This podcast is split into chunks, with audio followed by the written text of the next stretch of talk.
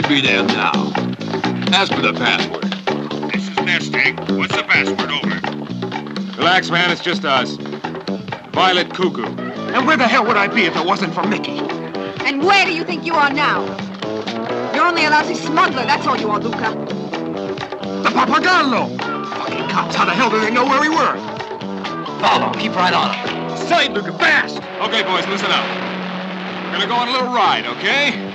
Let's go! Hallo und herzlich willkommen zu einem Bahnhofskino Extended Edition Podcast Folgen Dingsbums. Das war eine ganz schlechte Anmoderation, aber um das wieder wettzumachen, was ich jetzt hier bei der Anmoderation versaut habe, habe ich äh, drei großartige Faktoren dabei, die dazu beitragen, dass der heutige Abend, der Gesprächsabend, ein ganz besonderer wird. Das sind zum einen Film Nummer eins, gut, ganz gut. Film Nummer zwei, noch ein bisschen großartiger. Und als Nummer drei kein Film, sondern ein Gast, nämlich den wunderbaren Dominik Roth, seines Zeichens auch Podcaster im Filmbereich, im Fitnessbereich, kann man das so sagen, ehemals im True Crime Bereich. Wie würdest du deine Arbeit in der, in der Audiosphäre beschreiben, Dominik? Ja, erstmal danke schön für die Einladung, beziehungsweise dafür, dass ich hier zu Gast sein darf. Ich bin ja auch großer Fan vom Bahnhofskino. Ja, äh, wie würde ich das beschreiben? Also wir machen den Hauptpodcast, den wir haben, der geht halt wirklich eigentlich um Selbstliebe, Selbstakzeptanz und alles, was damit verbunden ist. Fitness und Sport ist ein großes Thema dabei, ein großer Teilbereich, aber es geht genauso um Ernährung, um ja, Einzelpersonen, die von ihrer eigenen Geschichte berichten, wie sie eben dazu gekommen sind, sich selber besser zu mögen, mehr zu mögen. Und darum geht es eigentlich. Also ein recht weit gefasstes Thema, aber eigentlich mehr so um äh, wie man neudeutsch sagen würde, Wholesomeness und Selbstliebe und so weiter. Couch Potatoes heißt das Ding. Couch Tomatoes. Couch Tomatoes. Ein, ein, ein oft passierter Fehler. Es hat auch Nina, äh, die mit mir zusammen den Cast macht, hat auch mal in einer Folge Couch Potatoes gesagt. Da musste ich extrem lachen beim Schneiden. Und warum die Tomaten und nicht die Kartoffeln? Weil wir beide so rote Gesichter bekommen beim Sport. Ah. Und weil sich dieses natürlich. Wortspiel angeboten hat, weil wir halt auch beide gern couchen, weil es ja auch mit dazugehört zum Wohlbefinden, mal einfach auf der Couch liegen zu bleiben und nichts zu tun, haben wir uns gedacht, was liegt da näher als Couch Tomatoes anstatt Potatoes. Ja, natürlich, natürlich. äh, die beiden Filme, wir sollten sie nicht nur anteasern, also ich sollte sie nicht nur anteasern, sondern auch, glaube ich, beim Namen nennen, beziehungsweise überlasse ich das mal dir. Welchen ähm, möchtest du denn anpreisen, bevor ich dann einfach so die, die zweite Wahl übernehme? Also ich würde mit einem Film einsteigen, der Luca il Contrabandiere heißt. Ich hoffe, ich habe jetzt niemanden äh, italienischen draußen großartig. auf die, auf die Füße getreten. ein, ein toller Titel auf Deutsch auch Syndikat des Grauens oder im Englischen Contraband. Also Luca il Contrabandiere wird ja wahrscheinlich auch Luca der Schmuggler heißen, nehme ich mal stark an. Ja. Ohne jetzt des Italienischen groß mächtig zu sein. ja, der hat mich komplett überrascht, der Film. Und deswegen bin ich sehr, sehr froh, dass wir den heute im Rahmen des Bahnhofskinos besprechen. Weil was passt denn besser als ein Double Feature mit diesem Film und mit dem zweiten Film, den wir heute noch besprechen? Genau, das ist Tenement, ähm, auch bekannt als Game of Survival, aka, ich glaube auch noch Terror in der South Bronx oder sowas. Also es ja. gibt zwei, drei äh, kreative internationale Verleihtitel, aber gängigerweise wird der eigentlich als äh, Tenement bezeichnet, Tenement. was ich auch finde, der eigentlich passendste Titel ist. Ja, absolut. Weil beginnt ja auch mit äh, Tenement is the place to be oder to live. Ja, wird, glaube ich, beides genannt. Und es gibt diesen schmissigen Rap-Song in dem ja. Film. Tenement, bom, bom, bom, Tenement. auch sehr gut. Äh, ich freue mich sehr drauf, aber ich glaube, wir bleiben chronologisch korrekt erstmal beim, beim Syndikat. Syndikat ja. des Grauens. Syndikat des 1980 von äh, Lucio Fulci, auch nach einem Drehbuch von Lucio Fulci. Und äh, der so eingeklammert ist von zwei riesigen kommerziellen Erfolgen von Fulci, nämlich dem äh, ersten Zombie, beziehungsweise Zombie Due aus dem Vorjahr. Voodoo Schreckensinsel der Zombie hierzulande. Äh, und äh, ich glaube, dem Zombie am Glockenseil, der zumindest in Italien drei Tage nach Syndikat des Grauens erschien. Oh War eine gute, diese, gute Woche dieser August 1980 in Italien für Fulci-Fans. Absolut, ja. Also den im Double Feature zusammen mit äh, Zombie hing am Glockenseil stelle ich mir auch ganz amüsant vor, muss ich sagen. und es ist ein Schmugglerfilm, es ist ein Kriminalfilm und ich glaube so ein bisschen zu, zur Tonalität des Films, zu den Hintergründen, da, da, da können wir gleich was zu sagen, beziehungsweise du was zu sagen. Ich lese mal kurz die UFDB-Inhaltsangabe vor, damit Menschen, die uns zuhören und nicht wissen, worum es in diesem Mafia-Epos von gerade mal schmalen 90 Minuten geht, äh, wovon das so handelt. Das hat die Skyline geschrieben bei der UFDB und er oder sie schreibt, äh, Luca Fabio Testi und sein Bruder Michele treiben den Zigarettenschmuggel Neapels voran, wovon etliche Familien ihren Lebensunterhalt bestreiten. Eines Tages taucht ein Mann aus Marseille, Marcel Bouzoufi, auf, ähm, der die äh, Schmuggler auffordert, für ihn Heroin zu schmuggeln, weil Luca ablehnt, werden nacheinander sein Bruder ermordet und seine Frau entführt. Das ist aber sehr spoilerhaft. Naja. Als weitere Borde folgen, beschließt der alte Don Morone, Guido Alberti, dem ganzen Spuk gewaltsam an Ende zu setzen. Es ist so diese, ist so diese Art unbedachter Inhaltsangabe, wie man sie früher eben auch in ähm, der Kulturkritik fand, in, in Printmedien von Anno dazumals, die einfach alles verrieten bis auf die allerletzte Szene. Stimmt. Aber gut, man, man guckt den Film auch, glaube ich, nicht für seine unglaublich große Suspense. Wofür guckst du den Film, nee. den, den, den Dominik? Keine Art und Weise. Also ich habe jetzt auch beim erneuten Anschauen wieder gemerkt, dass diese typische konfuse Aneinanderreihung der Szenen, die Fulci in manchen Filmen oder in vielen seiner Filmen ja irgendwie zu eigen ist, dass die hier auch wieder greift. Der Film beginnt ja irgendwie mit einer ganz tollen Bootsverfolgungsjagd, um mhm. gleich den äh, titelgebenden Luca zu etablieren, der da natürlich ein absoluter Tausendsasser ist und der Polizei mit einem gewieften Trick ein Schnäppchen schlägt, um dann doch noch irgendwie ähm, wegzukommen. Und das setzt auch so gleich die Tonalität des Films. So, Fulci steigt voll ein mit einer tollen Bootsverfolgungsjagd. Es gibt eine Explosion und alle sind happy. Irgendwie die Polizei sagt noch so bewundernd, oh, da hat uns aber rangekriegt hier der Schlawiner, der Gauner. Ja. Und dann äh, steigen wir gleich, gleich irgendwie voll in den, in den Film ein.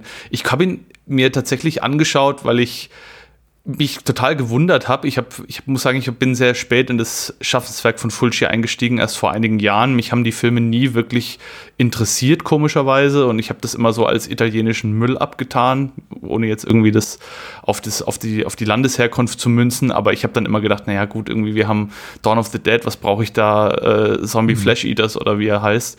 Und diese ganzen anderen Sachen, naja, gut, da reizt mich jetzt nicht so sehr. Und da bin ich vor ein paar Jahren mal eingestiegen und habe an den Sehr, sehr großen Gefallen gefunden, wieder erwarten und habe dann halt gemerkt, dass Fulci ja neben seinen Horror-Eskapaden auch Western und eben auch diesen Schmuggler-Crime-Thriller gedreht hat. Und dann war ich natürlich total interessiert. Und als ich auch noch gelesen habe, dass Fulci da auch einfach seine Gewaltexzesse, seine typischen eingebaut hat, dachte ich, okay, den muss ich mir dann mal anschauen, was das für einen Kontext hat. Und dann habe ich den geguckt und dann habe ich, wie du schon sagst, auch festgestellt, der Film bietet einiges an Dingen, für den man ihn lieben kann, für die man ihn lieben kann, aber er bietet halt auch einiges, was man kritisieren kann. Und eins davon ist für mich halt auch die Handlung. Also da zu spoilern mag vielleicht der einer oder anderen Person etwas sauer ausstoßen, aber ich glaube, man macht nicht viel vom Seherlebnis kaputt, wenn man weiß, was in der Handlung passiert, finde ich auf jeden Fall, das lässt sich eben nicht leugnen und ich glaube, Fulci selber und seine Co-Autoren hätten das auch nicht getan. Das ist schon ein Film, der ganz eindeutig im Fahrwasser des Erfolgs der, der Pate-Filme und anderer Mafia-Filme eben dieser Zeit ja. schwamm und ähm, sich da eine gehörige Scheibe abschneidet in Sachen Dramaturgie, aber dem eben nicht gerecht werden kann, weil ich habe es ja gerade schon angedeutet, äh, mit schmalen 90 Minuten und einem Personal, was in die also was schon so in den zweistelligen Bereich geht, äh, personenanzahlstechnisch, das ist einfach ein bisschen zu viel für einen relativ kleinen Film. Da sind unglaublich viele Figuren, von denen man eben auch mutmaßt, so ging es mir jetzt auch wieder beim Wiedersehen, dass sie eine wichtigere Rolle spielen, nur um dann ab für 30, 40, 60 Minuten zu verschwinden und dann auch mal später für zwei Minuten aufzutauchen und dann erschossen zu werden. Also ja da wird auch eine, eine Ehekrise etabliert oh, zwischen unserem titelgebenden Protagonisten Luca und irgendein ganz besonderes Verhältnis, was er eben auch zu diesen äh, Drogenfahndern hat, also die ja, wie du auch schon angedeutet hast, ein irgendwie persönliches, was spielerisches Verhältnis zu haben, zu äh, haben scheinen mit den, mit Luca und seinen anderen Gangmitgliedern und anderen Gangsterbossen, aber irgendwie nichts davon hat, erfährt so einen richtigen Payoff in diesem Film, der summa summarum super unterhaltsam ist und schön sleazy und eben auch all das bietet, was man, glaube ich, auch von einem handelsüblichen Fulci-Film dieser Zeit erwartet, nämlich auch richtig schön schlockigen Gore. Aber ja, ein Meisterwerk ist es jetzt nicht, ein verkanntes. Leider nicht.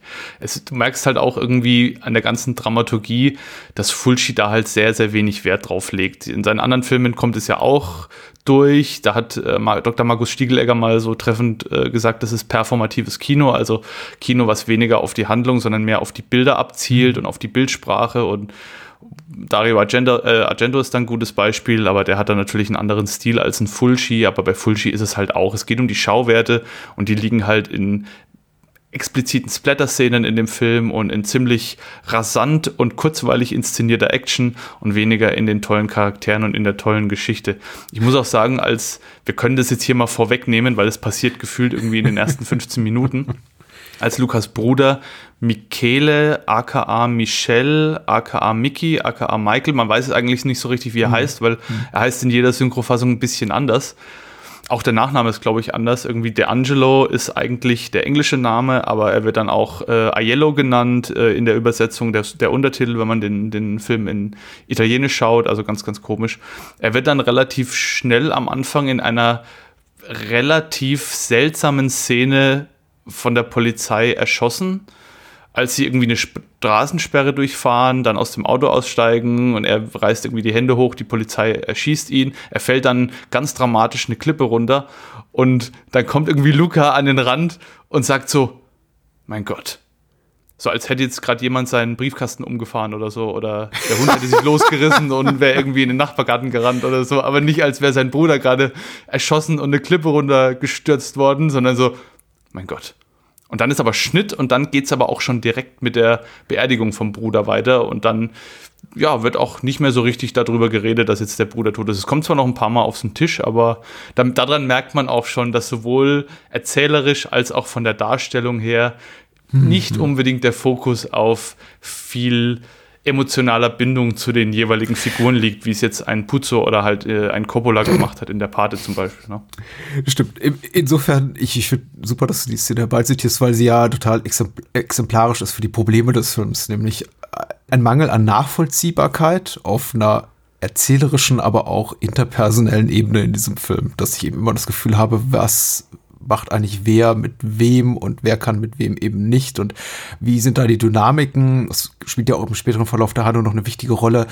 Äh, die Frage oder die Antwort auf die Frage, wer wen da gerade hintergeht und wie da die Allianzen sind. Und jetzt auch beim dritten Wiedersehen mit dem Film habe ich mich hier und da gefragt, was genau passiert da eigentlich? Weil im Grunde wirken die alle sehr feindselig Mhm. der jeweils anderen Partei gegenüber. Da gibt's ja mehrere äh, Schmugglerbanden und dann noch so ein Capo und dann kommt eben auch noch dieser Mann aus Marseille rein und bringt eben seine eigenen Leute mit und dann lernen wir auch so Leute, Menschen an der Peripherie seines äh, Heroinschmuggels kennen, wie zum Beispiel diese unglückliche Dame aus Frankfurt, die dann eben das Zeitliche oh segnen darf, auf eine ja. ja ganz unangenehme Art und Weise. Ja. Aber letztendlich hat das, wie, wie auch der Tod von Michele ganz wenig Konsequenz und das zeigt sich eben auch auf einer technischen Ebene.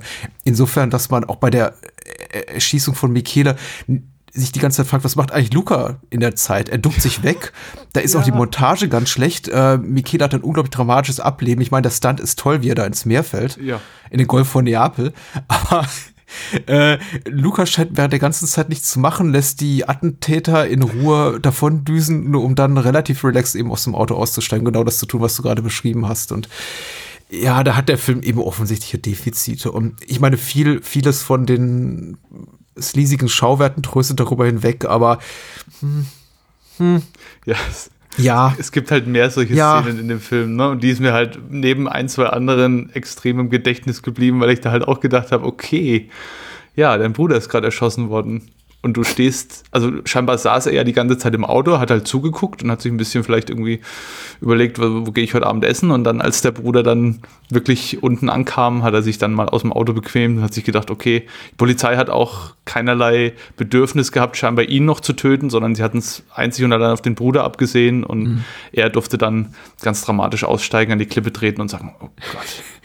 Wie ging es jetzt bei Wiedersehen? Hast du auch das, ähm, den Anfang als relativ harmonisch wahrgenommen? Ich bin immer wieder ein bisschen überrascht, wie, wie Fried fertig, friedselig äh, eigentlich so die ersten 10, 15 Minuten sind, weil, und insofern gleicht der Film da auch ein bisschen, finde ich, den Pate-Film oder zumindest den ersten, wo wir eben dieses ganze Szenario sehen mit der Hochzeit, mhm. ähm, dass wir eben ab diese Verfolgungsjagd haben, sehr oberflächliche Schauwerte, es gibt rasante Action, dann gibt es, wie gesagt, schon dieses verschmitzte Lächeln von dem Zollfahrer, die da sagen, ach, Luca hier, ist er zu den vier Lappen gegangen, ungeachtet der Tatsache, dass sie eben auf diese Mannequins, die da im Wasser schwimmen, äh, draufballern, als, als Geld, das sie irgendwie diese Plastikpuppen zu töten. Ja, warum genau. auch immer. Aber dann sind wir eben auf der Trabrennbahn und wir erfahren ein bisschen was aus Lukas Ehe und mhm. ähm, lernen seinen Sohn kennen und eben Michele. Und das wirkt alles schon sehr, ich möchte nicht sagen putzig, aber vergleichsweise harmlos und gar nicht so sehr wie dieses Sleaze-Fest, was uns dann so ab Minute 20 oder 30 um die Ohren gehauen wird. das ist auch das Seltsame, ne? Fulci versucht ja, er versucht es zumindest oder er deutet es an, eine gewisse Charakterzeichnung in den Film reinzupacken. Eben mit, wie du sagst, mit der Frau von Luca, die eigentlich total unzufrieden ist, wo man dann erfährt, dass die beiden jetzt erst kürzlich da in dieses Schmugglerleben wohl eingestiegen sind und äh, dass er jetzt irgendwie da Vollzeit-Gangster ist, gefällt ihr halt nicht. Und sie sagt, ja, was ist dir denn wichtiger? Und er macht, fährt aber seine Macho-Tour und sagt, nein, ich bin ein Mann ich muss das tun, so ungefähr. Ne? Und da merkt man halt schon, klar, das ist alles mehr oder weniger ganz, ganz, ganz, ganz, ganz stark abgespeckt. Aber es ist schon sehr, sehr deutlich. Spätestens auf der Rennbahn, finde ich, kann der Film sein Vorbild nicht mehr verleugnen. da kommt dann schon sehr, sehr deutlich raus, irgendwie, was da, was da Phase ist, wenn dann das Kind mit der, der typisch, Fulci-typischen nervigen Synchronisation sagt, Papa, ich will auch mal reiten. Und dann sagt irgendwie, ja, hier, komm, geh mal mit dem Stallmann mit und mach mal das Pferd trocken und so. Und dann ja, es ist, es ist schon wirklich sehr ruhig und auch sehr friedlich. Und dann sieht man irgendwie die Beerdigung und dann stehen ja die Polizisten wieder oben und gucken da so, so fast schon großväterlich auf die Gangsterbosse runter. Und der mhm. eine sagt so, ja, jetzt könnten wir da runtergehen und könnten die alle hops nehmen, dann hätten wir sie alle auf einmal. Und der andere sagt, ja, aber die müssten wir ja dann wieder laufen lassen wegen, wir haben ja keine Beweise und so. Ja, das stimmt natürlich. Hm, diese gewieften Schlitzohren.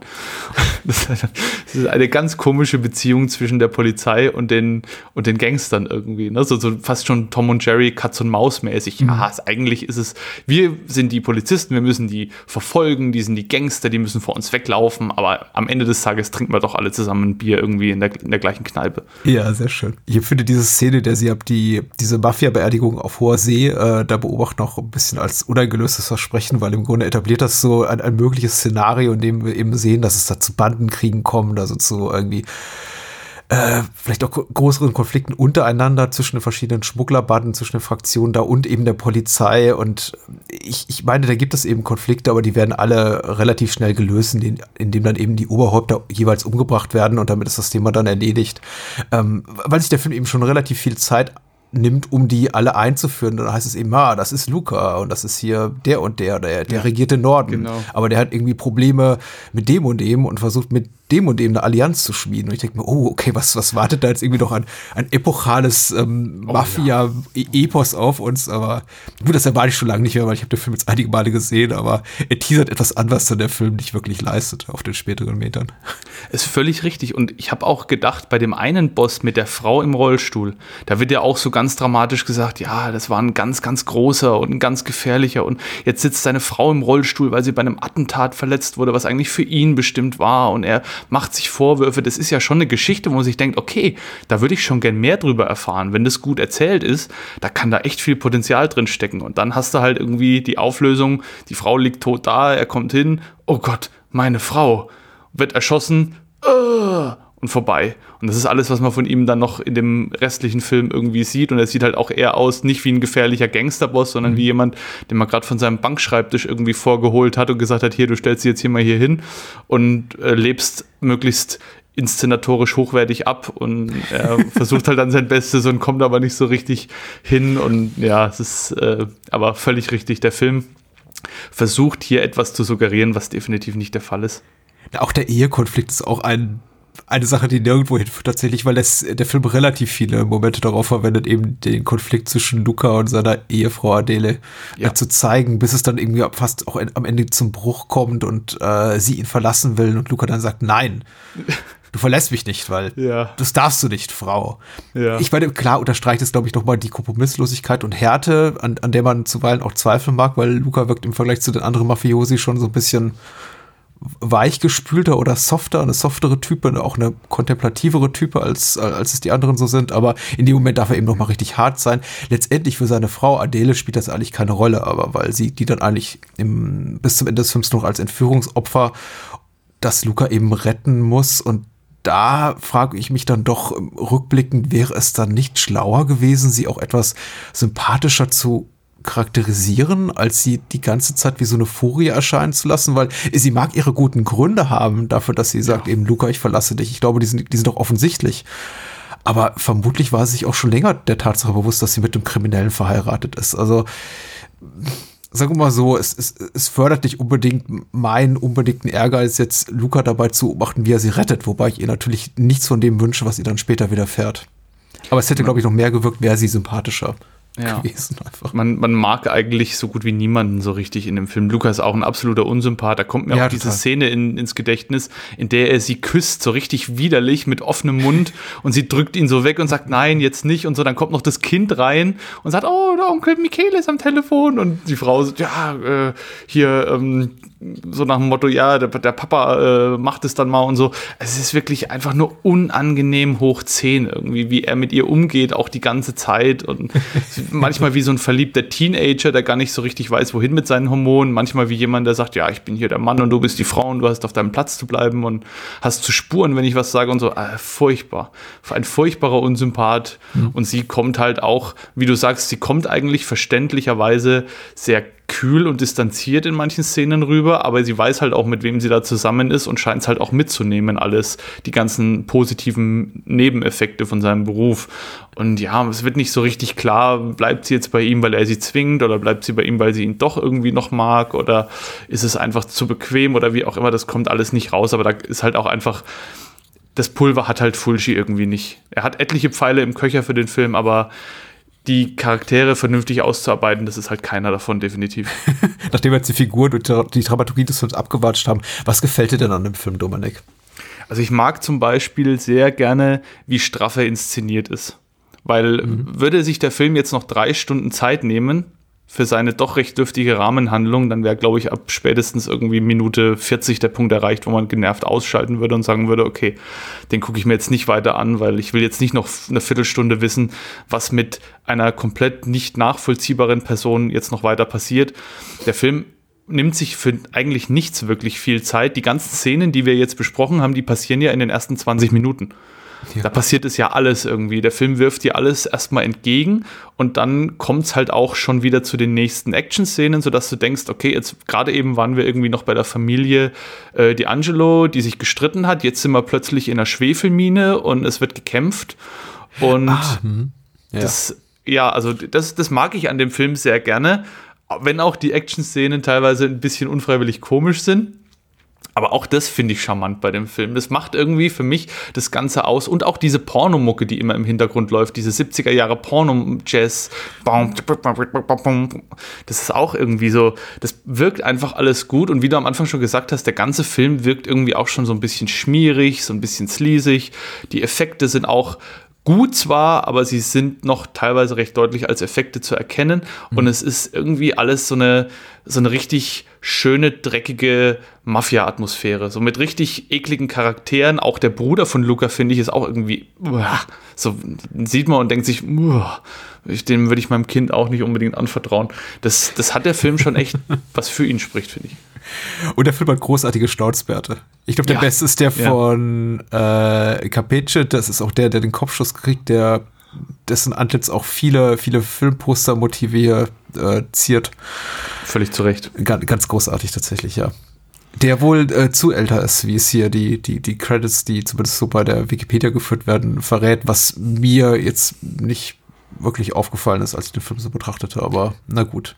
Kommt ja, glaube ich, auch nur auf der Rennbahn vor irgendwie, oder? Sieht man ihn denn groß nochmal woanders als auf der Rennbahn immer die ganze Zeit? Nein, sieht man tatsächlich nicht. Und deswegen, ich glaube, man sieht ihn genau zweimal und zwar zum ersten Mal, wenn er eben hier sich um den kleinen Francuccio, also Lukas Sohn, kümmert genau. und dann äh, beim zweiten Mal eben wiederum auf der Rennbahn und dann kriegt er einen Kopfschuss. Und ich glaube, das wie war's. Ich glaube, so in Ausübung seiner, seiner Pflicht, dieser Capece, sieht man ihn nie. Richtig. Wie, wie heißt denn das Pferd, was er da bejubelt? Er bejubelt doch irgendein Pferd mit einem ganz komischen, typischen Renn, Pferderennnamen und freut sich dann irgendwie und dreht sich dann um und hat die Pistole im Mund. Das ist auch ja. unfassbar gut. Mitten auf der Reitbahn am helllichten Tag irgendwie jemanden die Pistole in den Mund gesteckt und abgedrückt. Also gute Schnauzer, gute Effekte tatsächlich. Ich finde ja tatsächlich die, die Mucke von Fabio Frizzi, mit dem ja nicht nur Fulci regelmäßig zusammengearbeitet hat, sondern eben auch äh, überhaupt ein etablierter Komponist im italienischen Kino der 70er, 80er Jahre, ziemlich grandios. Sie ist ein bisschen repetitiv, aber sehr eingängig. Und vor allem ist dieser Score You're Not the Same, äh, der dann in dieser Club-Szene, in dieser Disco-Szene läuft, sehr, sehr cool. Also ein echter Ohrwurm. In, in, in, der Mischung ein bisschen haben sie es verkackt, möchte ich mal sagen, weil ich habe das Gefühl, da, da, das hört sich an, als ob die Platte da immer ein bisschen springt weil sie offenbar einfach so einen endlos Loop zaubern wollten aus diesem Song, der vielleicht zwei, drei Minuten geht, aber die Szene dauert eben sechs Minuten und entsprechend haben sie versucht, den Song dann einfach zu, zu strecken. Das ist nicht ganz gelungen. Also auf technischer Ebene, wir haben ja auch bereits gesagt, der Schnitt ist auch hier und da anzuzweifeln, da die, die Qualitäten, aber ja. der Song selber ist cool. Und überhaupt die ganze Disco-Szene ist cool. Ähm De definitiv, ja. Ich wusste gar nicht, dass das von dass die Musik von Fritzi ist, ehrlich gesagt. Ich habe es nicht nachgeschaut und ich habe nur gerade am Ende, dann gegen Ende, wiederholt sich ja dieser sehr jazzige, sehr porno-eske äh, Score immer mal wieder. Und den hätte ich jetzt ehrlich gesagt gar nicht bei Fritzi verortet, aber wo du jetzt, wo du sagst, äh, ergibt es durchaus Sinn, die haben ja öfters ja. zusammengearbeitet. Er hat doch nicht die Klasse von sowas wie über dem Jenseits oder irgendwie so, also so die richtig nee. großartigen Sachen. Ähm, nee, auch, auch Get Mean, also Timebreaker äh, ist auch ein Film, der auch ein super Score hat von Fritzi, aber der hier, also eher so im Fritzi Mittelfeld wahrscheinlich qualitativ anzuordnen, aber die Szene, in der er eben gebraucht wird, dieser Song, ist, äh, die macht vieles wieder wett. Äh, Achita Wilson, die äh, dunkelhäutige Dame, die hier mitspielt, finde ich aber auch eine ganz bemerkenswerte Erscheinung, die hier und da mal aufschlägt im italienischsprachigen Film dieser Zeit und dann, ich glaube, weitgehend von der Bildfläche verschwunden ist, auch relativ früh gestorben ist, äh, auch wohl eine ganz mysteriöse äh, Person ist ganz, ganz spannend auch tatsächlich, wie, wie Fulci hier in so kleinen Nebenrollen äh, besetzt. Das sind unglaublich charismatische Leute, die einfach im Gedächtnis bleiben. Auf jeden und, Fall. Ja. Äh, das zeichnet diese Filme eben auch aus, auch wenn die leider, also wie gesagt, die meisten Figuren haben, deren Geschichte hat keinen wirklichen Payoff, das ist ein bisschen schade. Aber wenn die eben so Nebenfiguren aufschlagen, dann bleiben die auch im Gedächtnis. Ja, auch Saverio äh, Marcone als äh, Luigi Perlante ist ja auch so jemand, der, den sieht man und der bleibt sofort im Kopf irgendwie, ne? Ja, Perlante ist, äh, ist großartig. Also so, so richtiger schöner Schmierlappen. Perfekt. Ja. Also ich weiß nicht, an wen er mich erinnert. Hm. Vielleicht an so bestimmte Christopher Walken-Rollen irgendwie auch aus der Zeit. Das kann man auf jeden Fall, ja, sieht man auf jeden Fall schon, ja. Mit den runtergeschlackten Haaren, so ein bisschen True Romance-Vibes sind da schon vorhanden durchaus, ne? ähm, insofern um, umso bedauerlicher, dass wir eben von den meisten Menschen nicht viel mehr sehen. Aber das ist richtig ist der Film was für, für, für die Gorbauern unter unseren Hörerinnen und Hörern? Also, ich glaube, Mithalt mit den Zombie-Klassikern kann er nicht, aber er hat eben auch einige Gründe da, dafür, die dazu beigetragen haben, dass der Film lange Zeit beschlagnahmt war und jetzt erst äh, Anfang 2018 entschlagnahmt wurde.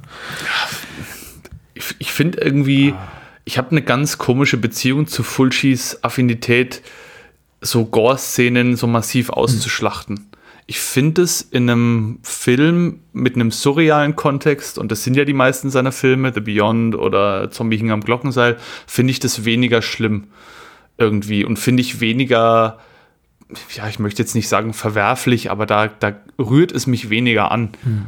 Weil die ganzen Filme in ihrem ganzen, in ihrer ganzen Machart schon so abgehoben sind, dass auch die Szenen da sich meistens in ihrer Überzogenheit gut einfügen. Hier findet die Gewalt aber ja in einem realen Kontext statt. Also die Handlung mhm. könnte ja so, mit Abweichungen natürlich, aber die könnte definitiv ja so passieren im echten Leben.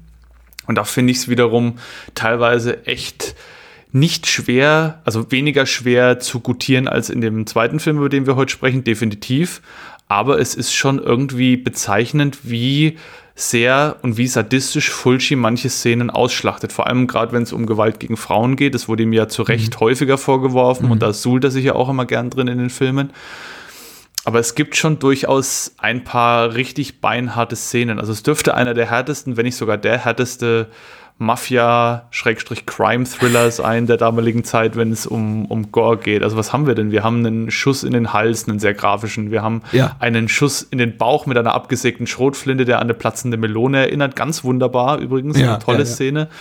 Wir haben ein Gesicht, was mit einem Bunsenbrenner verbrannt wird. Wir haben einen sehr blutigen Kopfschuss. Wir haben ein Gesicht, was mit einem Maschinengewehr ja, in seine Einzelteile zerlegt wird. Also es ist für Gore-Fans und für Fulci-Fans auf jeden Fall auch im Bereich Splatter ordentlich Schauwert dabei, finde ich. Also wirklich, da geht es ordentlich zur Sache. Äh, definitiv qualitativ vielleicht nicht auf, auf der Ebene eines äh, über dem Jenseits oder dem Glo äh, Zombie am Glockenseil oder eben Voodoo. Ich, ich glaube, da wurde doch ein bisschen mehr gespart, weil es eben nicht die primären Schauwerte sind des Films. Ich glaube, in sowas wie ähm, Syndikat des Grauens sind wahrscheinlich das, also gemutmaßt, nicht so viele Menschen reingegangen, um jetzt ordentlich Splatter zu sehen, wie in sowas wie, ja, Voodoo Schreckensinsel der Zombies. Insofern hat man das Gefühl, da wurde schon so ein bisschen zurückgedreht, was jetzt äh, die Qualität der dieser Effekte betrifft. Ähm, ja. Es hat mich jetzt nicht so nachhaltig beeindruckt, aber sie haben eben, und das hast du ganz gut beschrieben, schon noch, noch vielleicht extremere Wirkung, weil sie eben in einem realitätsnäheren Kontext stattfinden und gerade bei der gegen Frauen, in diesem Fall Ingrid, die ähm, Drogenschmugglerin ausgeübten Gewalt, fand ich den Film tatsächlich aktiv unangenehm. Ja. Ich kann sehr oft darüber hinwegsehen, wenn eben äh, in anderen äh, Filmen dieser Zeit äh, Spinnen in äh, blutende Augenhöhlen reinsteigen und mir denken, ja gut, das ist jetzt das ist das, was man irgendwie so als als als äh, Traumnarrativ irgendwie sieht in den Filmen dieser Zeit und das kann ja auch gar nicht so sein und überhaupt alles total irreal, surreal. Aber das hier ist schon aktiv unangenehm, vor allem weil man eben das Gefühl hat, auch hier und da erwischt es Figuren und da sind eben ist eben bemerk bemerkenswert, dass es da hauptsächlich eigentlich ausschließlich hier gegen Frauen geht, die es nicht verdient haben, ich, ich setze das Wort verdient haben jetzt mal in, in, in, große Gänsefüßchen, aber alle anderen, denen eben Gewalt widerfährt, die auch relativ hart und abrupt, aber auch relativ zackig vorübergeht, sind eben Männer, das sind aber eben Kriminelle. Und die Frauen, die hier äh, ja belangt werden, sind zum einen Lukas Ehefrau, der ab ganz Furchtbares widerfährt, die ab vergewaltigt ja. wird, entführt ja. wird, ganz schrecklich. Und zum anderen eben eine ja, zwar als Drogenschmugglerin tätige junge Frau, Ingrid, gespielt die von Ophelia Meyer, aber die jetzt, sagen wir mal, im, im Vergleich zu all dem, was die anderen auf dem Kerbholz haben, also die Männer in diesem Film, äh, sehr, sehr kleine Brötchen backt. Und trotzdem hat sie das, das schlimmste Ableben von allen, eben mit Bunsenbrenner ins Gesicht. Mm, ist richtig, ist richtig. Und wir haben ja noch äh, eine unangenehme Szene in dem Bereich, im Bereich jetzt äh, nicht Misogynie, aber im Bereich äh, Homosexualität, Feindlichkeit irgendwie, in der Perlante dann seinem offensichtlich homosexuellen Partner aufoktroyiert mit äh, Ursula, heißt sie, glaube ich, zu schlafen. Ja, sein Part, ich glaube, sein Handlanger, ne? Seine, seine rechte Hand, genau. Sein, seine rechte Hand, ja, genau. Also halt sein, auf jeden Fall äh, sein Untergebener und mhm. äh, ja, dazu kommt es ja dann nicht. Da explodiert dann eine Bombe im Schlafzimmer, die eigentlich für Perlante bestimmt war. Mhm. Aber das ist auch eine extrem unangenehme und einfach unschöne Szene und generell wie Frauen in und äh, ja, marginalisierte Personen in dem Film behandelt werden. Da muss man wirklich, ja, das, das ist halt einfach, ich verstehe auch ehrlich gesagt nicht, warum Fulci in Genrekreisen teilweise so unkritisch rezipiert wird, weil er hat ja wirklich mehr als einmal bewiesen, Stichwort New York Ripper auch, dass er Frauen in seinen Filmen schon deutlich gering schätzt auch und auch wenig Wert darauf legt, die Gewalt irgendwie einzuordnen. Die passiert halt einfach und es wird dann dem Zuschauer überlassen, ob er das jetzt gut oder schlecht oder mittelmäßig findet. Und mhm. das finde ich, kann man zumindest schon kritisieren. Ob es jetzt ein Grund ist, die Filme nicht anzugucken, muss jede Person für sich selber entscheiden, aber das ist definitiv ein Punkt, für den man Fulci kritisieren kann und da wird für mein Dafürhalten deutlich zu wenig der Fokus drauf gelegt, wenn es um Fulci geht. Ja, mag sein. Ich mag das jetzt nicht beurteilen, weil ich jetzt irgendwie keinen vollumfänglichen Überblick habe über die Fulci-Literatur und auch nicht über das Fandom. Also eigentlich so ein, tatsächlich ein Fandom, gerade so im Italo-Bereich, von dem ich mich weitgehend fernhalte, weil das man da eben relativ schnell, relativ zügig auf äh, unangenehme Menschen trifft, die äh, Filme auf einer Ebene diskutieren, die, die, die, die mich nicht interessiert. Aber du hast natürlich recht, wenn du sagst, dass ähm, es in dem Moment störend wirkt, wenn eben Gewalt, explizit grausame Gewalt ausdrücklich, also betont grausame Gewalt, sadistische Gewalt primär gegen den weiblichen Teil der Gesetz Besetzung ausgeführt wird und eben nicht gegen den äh, männlichen. Da, da wünsche ich mir einfach, ich wünsche mir nicht ein geringeres Maß an Gewalt, aber ich wünschte mir hier und da ein bisschen mehr einfach Parität ja. in der Inszenierung äh, äh, seitens Fulci. Wenn der eben schon sagt, gut, ähm, Männer leben per Kopfschuss ab, dann soll doch bitte Frauen was e ähnliches widerfahren, aber mhm. er kann es einfach nicht verkneifen, hier, hier so eine richtig üble Vergewaltigung reinzubringen und ja, die ist wirklich übel. Es wäre nicht sagen. notwendig gewesen. Also es ist doch wirklich tatsächlich so ein Moment, wo der Film spürbar unangenehm innehält und sagt, so, jetzt sind wir uns mal drei Minuten Zeit, um hier genüsslich zu zeigen, wie dieser Typ da die Hosen runterlässt und ja. äh, äh hier Adele ihrem Unglück, ihrer bevorstehenden Vergewaltigung ins Auge blicken muss. Sehr Richtig. unangenehm. Es ist auch, ich finde, ich glaube, es kommt auch vieles davon. Ich habe die Doku angeschaut, Fuji for Fake, die vor kurzem erschienen ist auf Blu-ray. Es ist ja wirklich eine sehr eine ruhige Dokumentation, wo es kaum Ausschnitte gibt, wo halt wirklich nur langjährige Familienmitglieder, bekannte Freunde, FilmpartnerInnen und so weiter mhm. zu Wort kommen. Und da wird das Ganze auch immer so ein bisschen abgetan mit, ja, so war er halt. Und, aber er hat ja auch sein Kind geliebt und äh, einmal am Set hat er ja einer Frau sogar die Tür aufgehalten, so ungefähr. Und das ist halt einfach. Das sind halt einfach so, so Geschichten, wo ich mir dann denke, okay, gut, ähm, kann man sich auch alles irgendwie schönreden dann. Aber ähm, vielleicht bin ich da auch einfach etwas vorbelastet durch, das, durch den Genuss dieser dieser teilweise recht ernüchternde Dokumentation, die trotzdem sehenswert ist, finde ich. Die kann man sich gut anschauen. Von Severin Films, glaube ich, erschienen auf Blu-ray und gibt auch eine italienische Version, aber die hat keine Untertitel. Also wer des Italienischen nicht mächtig ist, der Ja. sollte sich lieber die US-Blu-ray dann holen. Ja, genau wie so die Karte des Grauens eben sehenswert ist. Und ich möchte das jetzt eben auch nicht überstrapazieren, Ja. diesen Punkt. Der ist eben auch einfach da. Und ähm, gut, ich, äh, ich rede jetzt seit knapp zehn Jahren über diese Art von Kino und, und du bist seit vielen Jahren Fan dieser Art von Kino und redest eben auch äh, hier und da mal darüber. Und ich meine, das ist etwas, mit dem man sich, glaube ich, einfach arrangieren muss. Und wenn man es Ja. eben nicht kann, sollte man es einfach lassen. Insofern. Ja, also es ist, wenn jemand sagt, für mich ist das ein Grund, den Film zu skippen, dann finde ich das völlig okay. Ich habe jetzt Genau. halt zum Beispiel die von dir genannte Szene vorgespult beim Anschauen, weil ich mir es einfach nicht geben muss, zwangsläufig, vor allem nicht ein zweites Mal. Ich habe es ja beim, bei der Erstsichtung vom Film schon gemacht.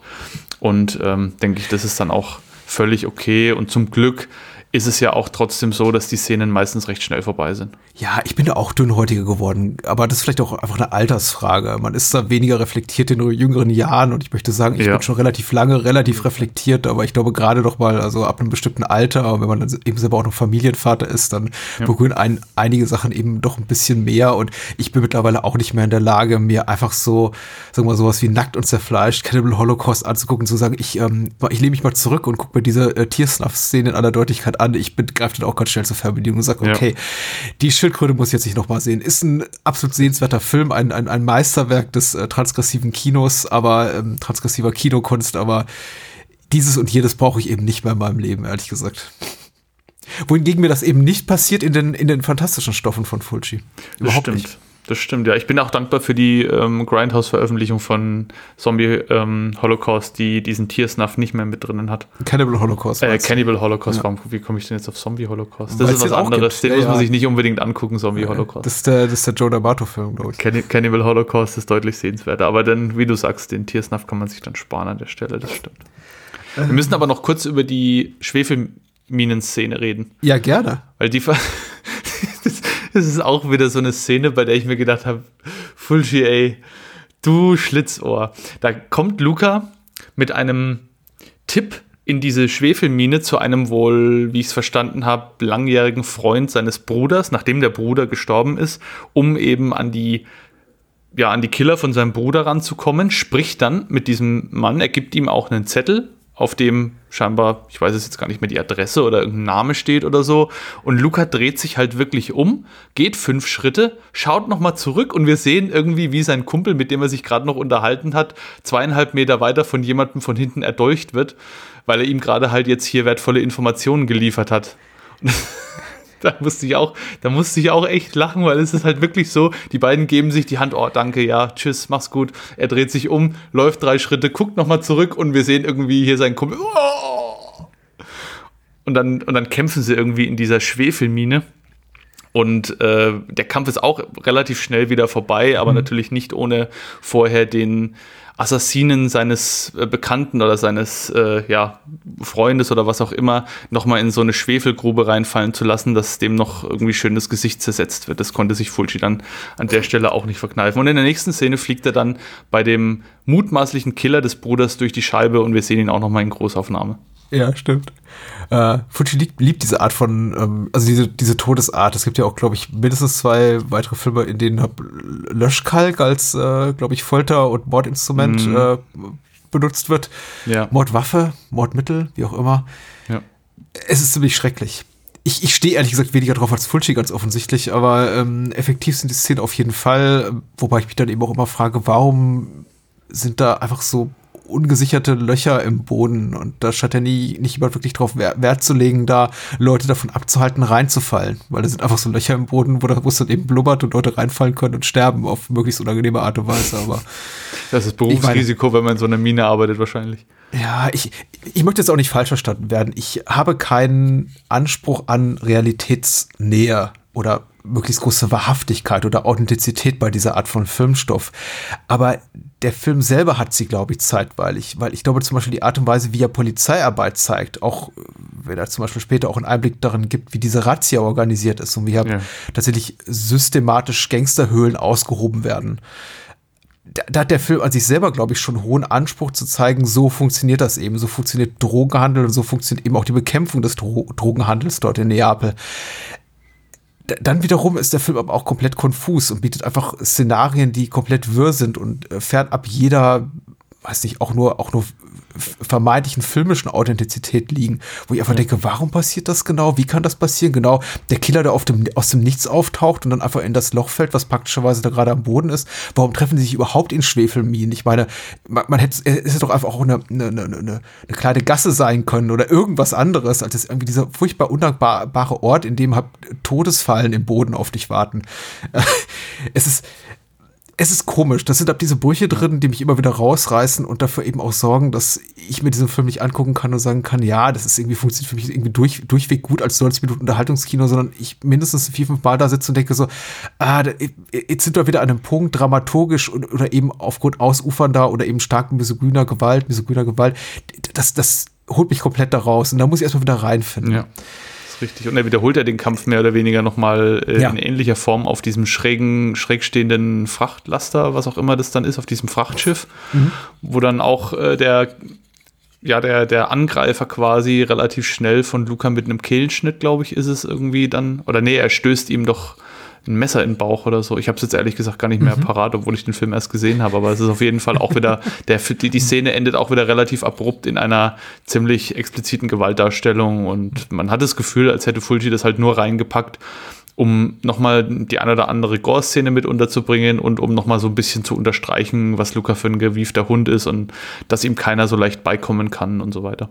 Ich habe diesen Gemutmaßen, muss ich jetzt auch sagen, weil ich weiß nicht so viel zur Entstehungsgeschichte des Films, als dass ich da irgendwie meine Hand für ins Feuer legen konnte, aber diesen gemutmaßen Realitätsanspruch oder Authentizitätsanspruch, den Fulci eben hat, auch, auch, auch geäußert, weil eben es gibt relativ spät im Film so eine Texteinblendung im Bild, wo dann eben plötzlich äh, Zeit, Datum, Zeit und Schauplatz eines bevorstehenden mhm. Verbrechens äh, genannt werden, was eben auch ein Stilmittel ist, was der Film bis dato gar nicht hat. Und dann hat er eben so quasi so ein pseudodokumentarische Tonalität schlägt er plötzlich ein, indem er eben sagt, äh, weiß ich nicht, äh, via so und so, Neapel, äh, 23. Februar 1924. Ich denke mir, okay, was, was, kommt jetzt? Ich weiß, dass der jetzt kommt und es ist nichts überraschend, dass jemand wird, jemand wird getötet, aber ähm, der Film entscheidet sich so irgendwie so auf den letzten Metern plötzlich, äh, ja, sowas semi-dokumentarisches zu haben und ich, also wie gesagt, ich, ich, ich finde ich finde den Film durchaus unterhaltsam. Ich, ich, ich mag ihn gerne und ähm, man sollte definitiv gucken. Er hat wunderbare kleine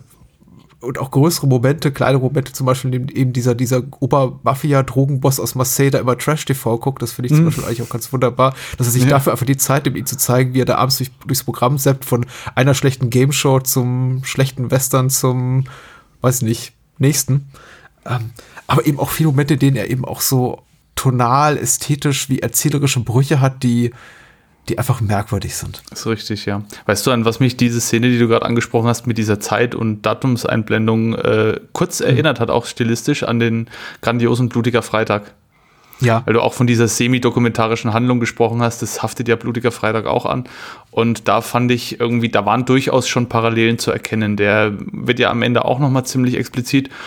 Und äh, das hat mich so ein bisschen an den Film erinnert. Vielleicht hat den Fulci ja auch vorher irgendwie mal geguckt und hat sich dann gedacht, oh, da baue ich ein bisschen was ein, so zumindest Ähnlichkeiten ja, sind nicht von der, der Hand zu weisen. Der Rolf Olsen-Film zieht es aber durch, genauso wie es auch ähm, Assault on Precinct 13, also der Carpenter-Film, der ein paar Jahre vorher erschien, durchzieht. Der hat ja auch, bedient, sich auch eben dieses Stilmittel, dass er sagt, hier, was weiß ich, Los, Los Angeles, bla bla bla, irgendwie 23 ja. Uhr 24 und Richtig. die Filme ziehen das aber eben durch und da trägt es auch wirklich sinnvoll zur, zur Dramaturgie des G Geschehens bei, wohingegen sie bei, bei Fulci so den, ein bisschen den Anstrich des Beliebigen hat, wenn er das so 20 Minuten vor Schluss macht. Das ist richtig. Gut, ich ja, habe die Zeit halt, nicht genommen, vielleicht sind es auch 40 Minuten vor Schluss. Er hat es random eingebaut, auf jeden hm. Fall. Es ist auf jeden Fall im letzten Drittel des Films. Äh, ja, ich weiß nicht warum, aber ich habe das Gefühl, der Film immer, das Gefühl, der, der Film ist 15 Minuten zu lang. Also für mich endet er quasi so gefühlt vor der ganzen Entführungsnummer mit Adele und äh, ich hätte das alles nicht so gebraucht, diese persönliche Ebene, aber es ist eben auch so ein Klischee, glaube ich, des Gangsterfilms. Du musst am Ende dem ganzen kriminellen Tun noch einen persönlichen Aspekt äh, geben, ihn da, darum bereichern und Ich persönlich denke mir da ganz oft, ich hätte es nicht gebraucht, aber na gut. Echt, ich fand das Ende aber ehrlich gesagt irgendwie ziemlich cool, muss ich sagen. Also, Die Schießerei klar, ist toll. Klar, das hätte es nicht unbedingt gebraucht, aber ich finde, dass, dass Fulci da diese Rahmenhandlung gesponnen hat mit diesem großen Mafia-Don, der sich das alles mehr oder weniger so in den Nachrichten anschaut. Zwischendrin laufen mal ein paar Western, die mutmaßlich auch von Fulci sind, aber das weiß leider niemand. Ich habe die auch nie gesehen. Aber äh, ich finde es eigentlich ganz gut und am Ende steht er ja dann noch auf, dieser alte Don, der ja durchaus auch an den Paten erinnern soll aus dem Coppola-Film und geht dann zu seiner Haushälterin, lässt sich von ihr irgendwie den Mantel geben und sie sagt dann, oh, was ist denn das immer, warum müssen sich alle immer bekämpfen? Und er sagt dann so ganz theatralisch, ja, wir haben das früher gemacht, aber jetzt sind wir alte Männer und es ist jetzt alles eine andere Zeit. Und dann steigt er halt in sein Auto ein und schießt halt selber noch mit irgendwie in dieser finalen Schießerei die er dann auch in, in Gänge gesetzt hat, um dem ganzen Treiben, was wir ja vorhin auch so ein bisschen als konfus und als teilweise schwer zu durchschauen beschrieben haben, weil alle sind irgendwie feindselig, aber dann trinkt der eine doch wieder mit dem anderen irgendwie was zusammen und dann sitzen die beieinander und Luca, die Beziehung zwischen Luca und Perlande wird auch nicht so ganz klar, mal ist es so, mal ist es so. Und am Ende sind einfach alle tot. Und wir sehen irgendwie in der letzten Szene den, den alten Paten, wie er über den Gemüsemarkt läuft und sagt, hier, zwei Pfund Tomaten bitte. Und dann kommt der Polizist und sagt, ja, hier, lieber, sowieso, die kennen sich scheinbar auch persönlich. Ja, was, was sagst du da? War doch gestern hier ein Massaker ist passiert. Äh, weißt du da was? Und er so, ja, ich bin, bist du der Polizist oder ich? Jetzt muss ich aber auch hier nach Hause, die Tomaten werden schlecht. Und dann steigt er in sein Auto und fährt weg und die Polizei steht wieder da und es fehlt noch so dieses verschmitzte Lächeln im Gesicht des Polizisten, wie er sich den Kopf kratzt, die Mütze abnimmt, verschmitzt in den Sonnenuntergang lächelt und dann sagt, ach, diese Gangster, diese alten Schlawiner. Und dann kommt der, der Abspann und irgendwie alles ist doch gar nicht so schlimm, erfahren wir. Nee, ist auch alles gar nicht so schlimm, genau wie der Beginn eben auch gar nicht so schlimm ist, sondern eher verspielt. Ja. Und äh, insofern vielleicht auch einfach ein gutes, gutes Buchende, quasi spiegelbildlich zum Beginn, indem man sagt, ja gut, so ist das Leben eben, Leute sterben, Leute werden Richtig. verbrannt, Leute werden vergewaltigt, Leute werden in die Luft gejagt, aber Ja. am Ende des Tages treffen wir uns eben auf dem Gemüsemarkt und und essen Tomaten zusammen. Und essen Tomaten. Es hätte wirklich so eine Texteinblendung noch gefehlt. Menschen sind gestorben, aber wir hatten auch Spaß. Ein gutes Schlusswort. Ich meine, besser kann es nicht auf den Punkt bringen. Herrlich. Menschen sind Also auf gestorben. jeden Fall eine Empfehlung, auch wenn man dem Film wirklich viel ankreiden kann. Äh, Ja. Ich denke, es ist klar geworden. Wir hatten Spaß damit, trotz der Problematiken in dem Film. Und auf jeden Fall eine Empfehlung, wer ihn sich anschauen will, sei herzlich dazu eingeladen. Es gibt eine tolle DVD von Shameless in England. Die kann ich empfehlen. Da habe ich den Film geguckt und irgendwann in ferner Zukunft, Patrick, hast du mir vorhin schon so unter der Hand verraten, könnte da auch noch was anderes kommen, oder? Ich weiß eben nicht, wie fern die Zukunft noch ist. Ähm, ich bin auch mit meiner Blue Underground DVD einigermaßen zufrieden, wenn auch die Abtastung nicht die allergroßartigste ist. Aber so ist das eben mit DVDs, die schon 10, 15 Jahre auf dem Buckel haben. Ähm, grundsätzlich aber, wer warten möchte und kann, der kann sich auf eine Filmartveröffentlichung freuen, die entweder, weiß ich nicht, ich würde jetzt mal schätzen, mein Bauchgefühl sagt 2022 erscheint. Rund um die Zeit des Jahreswechsels, wenn diese Podcast-Folge hier erscheint. Aber äh, die daran Beteiligten konnten mir nichts genaueres sagen. Und wer darauf ein äh, etwas wohlwollenderes Gespräch zu Syndikat des Grauens hören möchte, der kann sich eben auch freuen, weil ich spreche mit Heiko Hartmann darüber an dieser Stelle. Aber wie gesagt, dafür muss man auf die Filmart Blu-ray mit einem ganz tollen Transfer, den ich schon kurz bewundern durfte, sehen. Wie begann der Satz? Keine Ahnung. Herrlich, ich freue mich drauf. Ja. Tenement, Game of Survival, auf den freue ich mich jetzt auch sehr. Oh ja, Ja, ein ganz toller Film. ich, ich weiß nicht, wolltest du dich auch ein bisschen bei mir beliebt machen? Kam das jetzt irgendwie völlig unabhängig davon, dass ich in letzter Zeit Roberta Findlay ein bisschen gepusht habe oder versucht habe zu pushen in meinem Gastbeitrag bei den Abspannguckern zum Fünfjährigen und eben auch mal über das Orakel gesprochen habe mit Daniel und du dann gesagt hast, ach komm hier, dann, dann machen wir mal das Findlay Meisterwerk oder bist du selber schon seit Jahren Fan und sagst, das ist einfach, es, es brodelt in mir, es musste raus.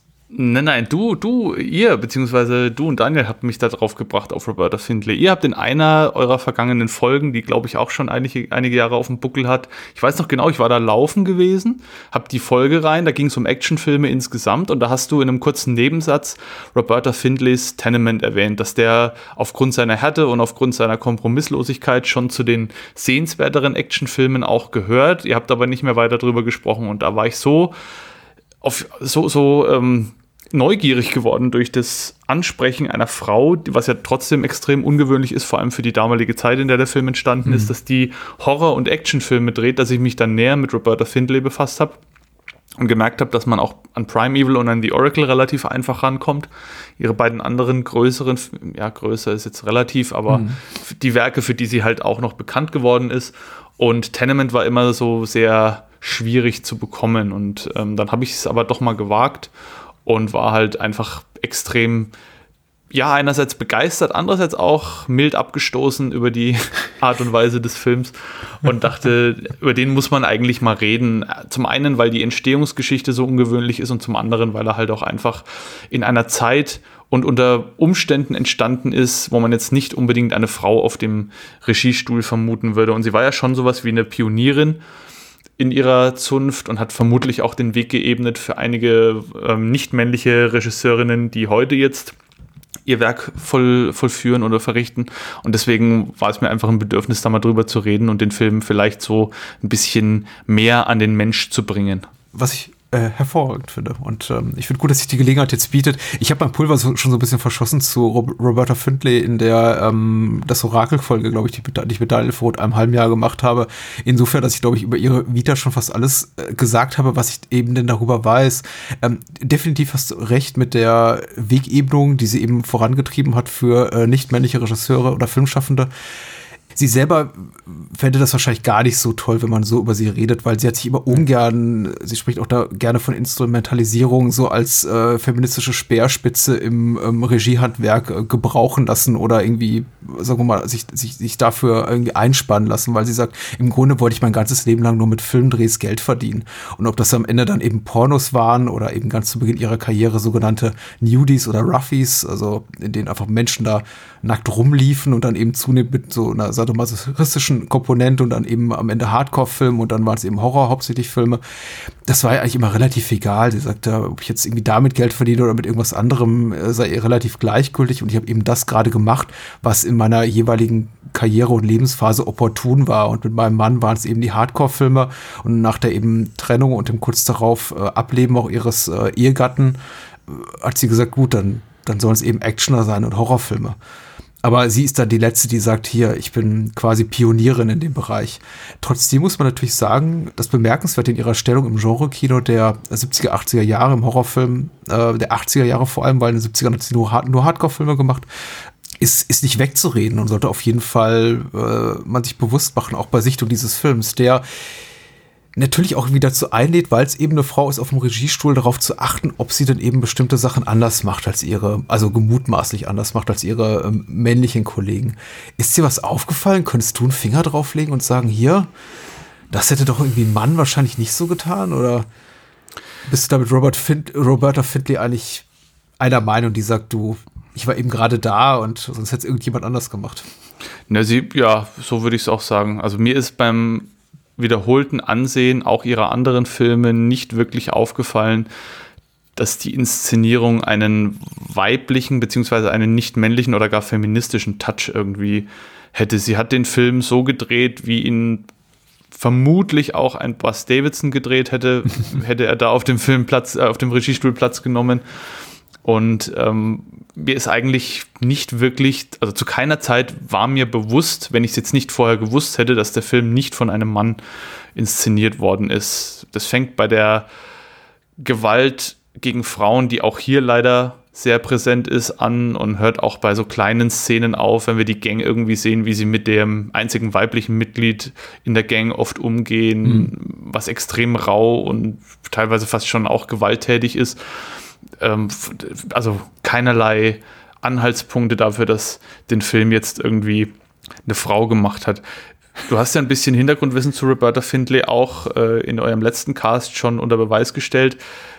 Ich frage mich, inwieweit sie vielleicht auch von Doris Wishman mhm. ähm, inspiriert worden ist, weil Doris Wishman war ja deutlich vorher da und hat auch deutlich mehr Filme gedreht, wenn ich richtig in Erinnerung habe. Mhm. Und sie hat ja eigentlich so den gleichen Einschlag wie Roberta Findlay, vielleicht noch etwas extremer. Sie sagt ja wirklich, der ganze Feminismus-Kram kotzt mich komplett an. Ich habe da überhaupt keinen Bock drauf. Die Frau soll ihren, ihren Platz kennen und ich habe die ganzen Filme alle nur gemacht, um Geld zu verdienen. Mhm. Und mit Porno kann man halt gut Geld verdienen. Und sie war ja da, so wie ich das mitbekommen habe, noch eine Spur ja, wie man sagt, mehr, ähm, sie hat es mehr nach außen getragen noch irgendwie. Und von daher frage ich mich, inwieweit Roberta Findlay sich das vielleicht auch zum Vorbild genommen hat und gedacht hat, okay, Doris Wishman hat da vorgemacht, dass es geht und ich kann es vielleicht auch, wenn ich möchte. Na, darüber, über den Einfluss kann ich nur mutmaßen. Ich meine, für Roberta Findlay war eben vor allem die Art von Kino, die sie eben machte, ein ja ein Geschäft und vor allem Familiengeschäft, weil sie es eben gemeinsam mit ihrem Mann betrieb zu Beginn ihrer Karriere und das über viele Jahre lang. Also die waren ja tatsächlich relativ lange verheiratet und ähm, mussten sich eben gemeinsam durchschlagen und sie war, saß ja zu Beginn auch gar nicht auf dem Regiestuhl, sondern war dann ab quasi Schnittassistentin oder hielt eben mal die Kamera oder war fürs Casting zuständig oder hat auch relativ früh angefangen an Drehbüchern, sofern es denn welche gab, mitzuwirken und an den ganzen Castingprozessen. Insofern glaube ich, als sie Filme machte wie diesen hier und eben Prime Evil oder Lurkers und sowas in der Art, was ja ganz zum Ende auch ihrer, ihrer aktiven Karriere war. Ich meine, sie lebt bis heute und sie war auch damals noch nicht alt, aber sie war weitgehend auch schon, also auf dem Weg raus aus dem Filmgeschäft.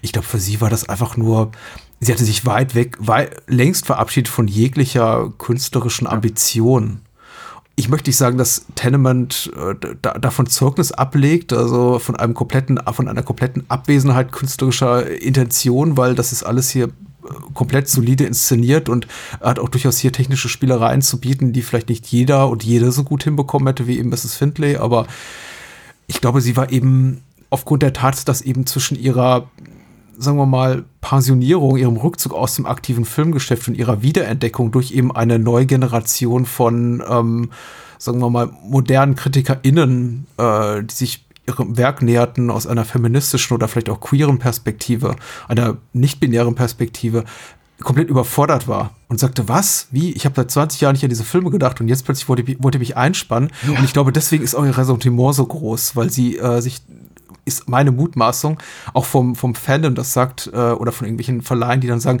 komm, wir bringen deine Filme raus in irgendwie HD-Deluxe-Edition mit Audiokommentar und drei Stunden ja. Interview- und Archivmaterial, komplett überfordert fühlt. Ich glaube, ähnlich wie, ähm, da erinnert sie mich immer so ein bisschen an Abel Ferrara, der ja auch das ganz offen kommuniziert und sagt, ich nehme gern das Geld mit, und ich rede gern drüber, wenn ihr mich fragt, aber erwartet nicht, dass ich irgendwas Positives darüber zu sagen habe. Und ich glaube, ich kann mich an sowas wie sein, sein King of New York Audiokommentar erinnern oder ich weiß nicht, ob es was, was, ähm, was Miss 45, den ja auch beginnt mit, ja, ich sitze hier, weil ich 1000 Dollar dafür kriege und nehme mhm. diesen Audiokommentar auf. Aber eigentlich habe ich keinen Bock. Aber wenn ihr es denn braucht, ich brauche es nicht, aber hört mir gerne zu. Und ähnliches, glaube ich, äh, Fitnesshaltung, die, die nie so richtig bis heute nicht begriffen hat, dass es für einige Menschen eben einen größeren Stellenwert hat, ihr ihr künstlerisches Schaffen, ihr filmisches Schaffen als für sie selber.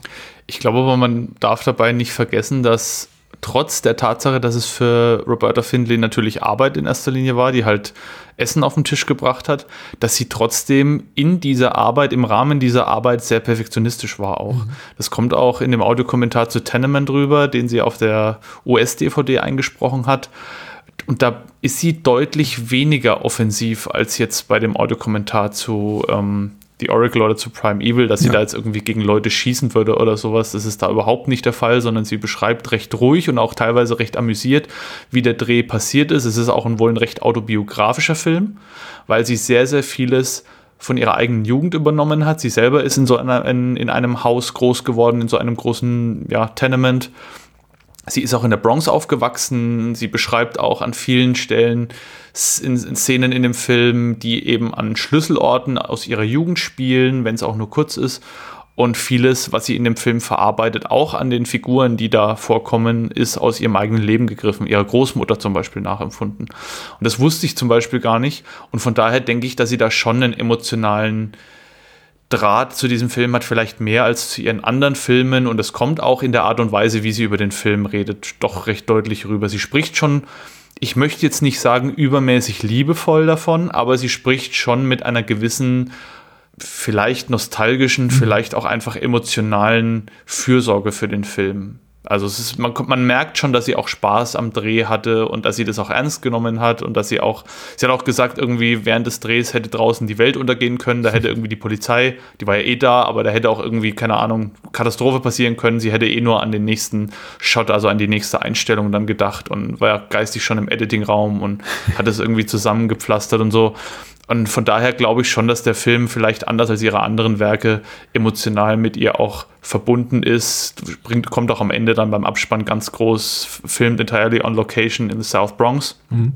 Also wurde komplett vor Ort gedreht in einem echten im Übrigen in einem echten Haus, was eigentlich für die Renovierung gedacht war, wo sie dann schalten und walten konnten, wie sie wollten, Wände einreißen, Wände neu bauen, Wände besprühen, Wände durchlöchern, haben sie alles gemacht und da war sie mega begeistert und hat sich total gefreut, dass sie da so freie Hand haben und es war wie eine große Soundstage, hat sie gesagt. Zwar sehr beschränkt in den einzelnen Zimmern, weil die waren halt recht klein, aber dann hat man halt einfach die Wand rausgerissen und hat die Kamera ins nächste Zimmer gestellt. Sehr, sehr cool, ja. Ähm, man, man, sollte vielleicht ergänzen für Menschen, die noch nie von Tenement, äh, aka Game of Survival gehört haben. Er wird äh, in der Regel als Roberta Fidleys bester Film, als bester nicht-Hardcore-Film gehandelt, aber vielleicht sowieso der beste Film in ihrer Filmografie und ist wahrscheinlich äh, neben Snuff äh, der nominell bekannteste Film von ihr, wobei man eben sagen muss, mit Snuff hatten sie und ihr Ehemann Michael Findlay eben inhaltlich relativ wenig zu tun, weil das ein Film einfach war, der ihnen relativ früh aus der Hand genommen wurde und dann umgeschnitten wurde, mit einem neuen Ende versehen wurde und ohne ihr äh, ihre Mitwirkungen veröffentlicht wurde. Das waren sehr viele Wurdes. Äh, ich beschränke das eine in folgenden Sätzen. Tenement auf jeden Fall, ich, ich würde der allgemeinen Wahrnehmung, also so der in diesem Mikro, innerhalb dieses Mikro-Fandoms, das es eben gibt, zu, zu Roberta Fidley auch zustimmen. Tenement ist ihr handwerklich, künstlerisch eben bester Film, wobei man eben dazu sagen soll, für Menschen, die sich jetzt diesem Ganzen nähern mit äh, aus einer Mainstream-Perspektive, so von wegen mal gucken, was der Actioner hier leisten kann an eben Action, an actionseitigen Schauwerten, da muss man ein bisschen vorsichtig sein. Also es ist schon immer noch absolut Außenseiterkunst, Außenseiterkino. Es ist ja. sehr krude, es ist ja. teilweise mit ganz offensichtlich sehr geringen budgetären Mitteln äh, gedreht worden. Die SchauspielerInnen sind mitnichten Profis. Sie sind jetzt auf keinen Fall untalentiert, das möchte ich nicht damit sagen, aber man sieht eben auch, dass sie in ihren Leistungen schnell an ihre Grenzen stoßen und eben auch eher nach Typ besetzt wurden, als jetzt nach äh, darstellerischer Klasse, möchte ich mal behaupten. Ja. Also das ist immer noch sehr, sehr klein, diese Art von Film. Dennoch natürlich innerhalb dieser, innerhalb dieses sehr überschaubaren kleinen Rahmens, auch was eben so die inszenatorischen Mittel, die der, äh, die Viertel zur Verfügung standen, ist der Film natürlich ganz groß. Auf, auf jeden Fall, ja. Was mich an der Stelle interessieren würde, gibt es denn dazu auch eine OFDB-Inhaltsangabe? Sehr gerne. Geschrieben hat sie New York Ripper äh, und er oder sie schreibt. Passend. Ja, wahrscheinlich ein R. Wobei ich sehr cool fände, wenn New York Ripper eigentlich Susanne Bötzke hieß oder so. Das wäre cool. Stimmt. Aber er oder sie schreibt, die Bewohner eines heruntergekommenen Beatshauses in der Bronx lassen durch die Polizei eine Bande randalierender Jugendlicher vertreiben. Doch die anschließende Ruhe ist nur von kurzer Dauer, denn schon bald kehrt die unter Drogeneinfluss stehende Gang an den Ort des Geschehens zurück, um sich an den Bewohnern zu rächen. Wer sich ihnen in den Weg stellt, wird brutal ermordet. Als die Überlebenden schließlich im Dachgeschoss zusammengetrieben werden, gibt es für sie nur noch einen Ausweg, um diesen Kampf auf Leben und Tod zu überleben. Ja. Jo. Soweit. Noch viel weniger als bei Syndikat des Grauens, wo wir es jetzt auch kaum getan haben. Ich glaube, mit der Ausnahme von Fabio Testi gibt es jetzt hier auch darstellerisch, also von Seiten der DarstellerInnen äh, relativ wenig zu sagen. Ich glaube, der einzige, der mir bekannt ist, auch so aus Mainstream-Produktion, war Paul Calderon als Hector, dieser mhm. komplette Psycho, ja. sehr, sehr dünne Mann mit, Mann mit dem Stirnband, der eben auf möglichst grausame Art und Weise sich durch diesen Film mordet und dann eben auch auf adäquat grausame Weise stirbt, der dann, glaube ich, auch später so eine feste Rolle hatte bei Bosch, aber ansonsten hatte, glaube ich, keiner von denen jetzt danach noch eine großartige Mainstream-Karriere. Sie hat es auch in dem Audiokommentar selber erwähnt, dass die meisten DarstellerInnen in dem Film danach nichts mehr gemacht haben. Es gab wohl die Darstellung der Prostituierten, deren hm. Name mir jetzt nicht einfällt. Weißt du, wie sie hieß? Mit dem Freund, was zu dem Zeitpunkt wohl auch der Lebenspartner von Roberta Findlay war, mit dem äh, Die Figur heißt Carol. Freund. Carol, genau. Die wurde wohl während des Drehs von ihrem Mann verlassen, weil sie, weil ihm die äh, Kussszenen mit Roberta Findlays Partner irgendwie sauer aufgestoßen What? sind. Und, okay. und, er hat sie dann, er hat sie dann rausgeworfen und sie hat aber ihr Kostüm aus dem Film mitgenommen. Und sie, sie hat, er hat sie dann quasi vor die Tür gesetzt und das Kostüm war aber noch in der Wohnung. Und Roberta Findlay hat dann irgendwie gesagt, ja, wir haben es irgendwie wiederbekommen, keine Ahnung mehr wie, aber äh, ja, seitdem geben wir unseren DarstellerInnen die Kostüme lieber nicht mehr mit. Das war eine blöde Entscheidung die wir da getroffen haben. Aber das ist mir auch so im, im Gedächtnis geblieben. Sie war wohl auch jemand, der in dem Film ihr Debüt gefeiert hat und danach gesagt hat, okay, jetzt reicht's aber auch wieder, jetzt muss ich da nicht unbedingt noch irgendwie großartig weiter ins Filmgeschäft einsteigen, ähm, was wahrscheinlich auf die meisten DarstellerInnen einfach zutrifft. Aber ich finde es irgendwie authentisch und der Film hat für mich auch so eine Atmosphäre, wie sie auch Deadbeat at Dawn zum Beispiel hat. Hm. Der ist ja auch recht dreckig und sehr krude und sehr, sehr gut, einfach gehalten, aber wirkt dadurch halt deutlich authentischer und das haftet diesem Film, finde ich, auch an. Ja, ich würde auch sagen, der Film ist so ein Hybrid aus dem Jim Van Baba Film. Deadbeat at Dawn muss ich auch dran denken, an dem eben schon von mir zitierten äh, Assault, Anschlag bei Nacht von Carpenter. Mhm an was könnte man hier noch dazu so denken? Ein Belagerungsfilm. Weil, weil du es gerade angesprochen hast. Ich habe jetzt, ich muss ehrlich gestehen, ich habe es nebenbei nachgeschlagen. Mhm. Angel David, der den, ähm, der den Popo spielt, der hat eine größere Karriere gehabt, denn The Crow mitgespielt im Übrigen. Okay. Als Skank und in Salt und in die Akte Jane. Also der hatte tatsächlich noch eine ordentliche Hollywood-Karriere danach und halt in diversen anderen Produktionen, aber die meisten, den meisten hat sich getroffen. Das hat sie sogar im Audiokommentar erwähnt, jetzt wo ich dran denke, dass er für The Crow dann irgendwie kurz dann, ja, kurz danach nicht, aber ein paar Jahre danach dann abgestellt worden ist. Das ist übrigens der mit den, mit den Piercings. Der ah. hat dann auch in The Crow mitgespielt und jetzt müsste ich lügen, nee, er war es, es war nicht der, der die Kugel abgefeuert hat auf Brandon Lee, es war jemand anders, aber auf jeden Fall hat er da in dem, war er in dem Film dann auch prominent besetzt in einer fast ähnlichen Rolle, also mhm.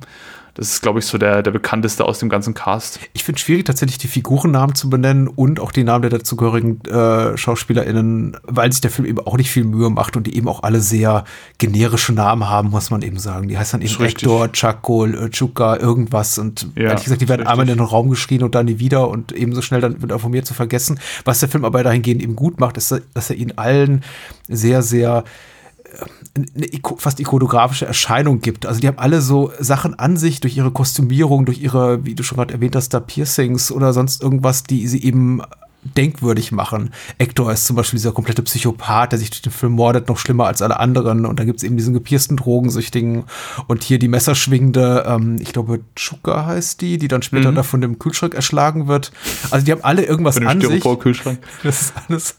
Die haben alle etwas an sich, was sie eben äh, denkwürdig macht. Und dann gibt es da eben noch den, den Gangleader, der ähm, Chaco, gespielt von Enrique Sandino, der, naja, der seine, der, der seine tolle Physik zur äh, Physik mit äh, QUE am Ende auch mhm. zur Schau stellen darf. Man behält sie im Gedächtnis.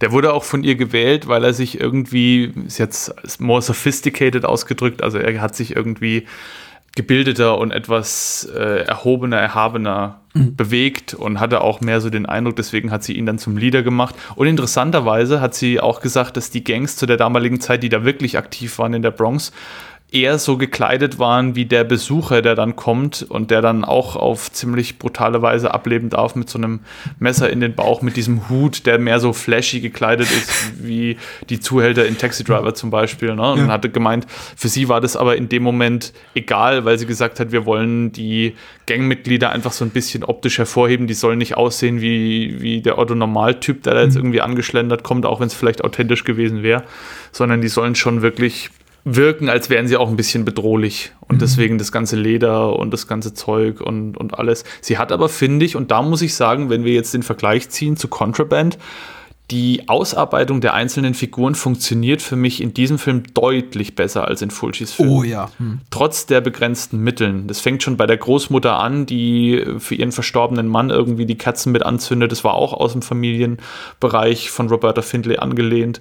und hört dann auf bei der äh, Mother of Color, die quasi ihrer Tochter sagt, mach die Augen zu und träume, wir sind ganz weit weg, wir gehen in tolle, ein tolles Land und haben eine ganz tolle Aussicht, schauen aus dem Fenster und wir hören nicht auf zu träumen und die schon gleich relativ früh merkt, wo der Frosch die Locken hat.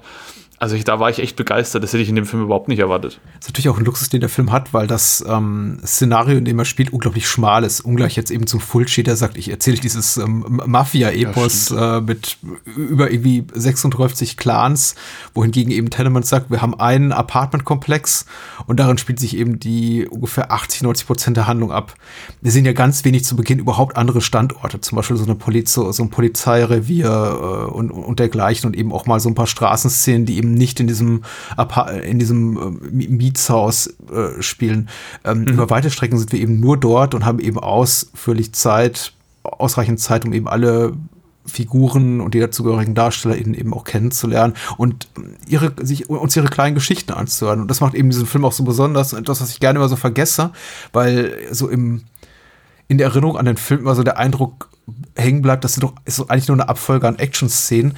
Die bekommen auch alle so ein bisschen was zu tun und auch ihre eigene Persönlichkeit. Und das finde ja. ich wirklich sehr, sehr hübsch. Gerade so Figuren hier wie Leona, die ähm, äh, Woman of Color, äh, die immer darüber schimpft, dass es eigentlich doch hier, dass das totale Drecksloch ist. So, du kannst dich auf niemanden ja. verlassen und du musst hier einfach raus. Und alle anderen sind doch so ein bisschen, naja, möchte ich mal sagen, optimistische eine Familie. Ja, ja, ungefähr, wir sind doch ne? eine Familie, wir konnten sich irgendwie hängen lassen und ähm, sie ist wirklich, sie, sie hat ein lautes Mundwerk und ich liebe sie dafür. Also ich finde ganz toll, ja. ganz toll auch gespielte Figur ähm, und äh, ähnlich wie eben die Bad Guys haben eben auch alle die Good Guys so eine primäre Charakteristik, die sie eben denkwürdig macht. Ich glaube, in einem etwas anspruchsvolleren, größer angelegten Film könnte man das den, den Filmschaffenden hinter der Kamera ankreiden, dass man sagt, die sind zu oberflächlich gezeichnet. Da gibt's eben die die Lautstarke, die Schwangere, den Blinden, ja. den muckibepackten Hausmeister und so weiter.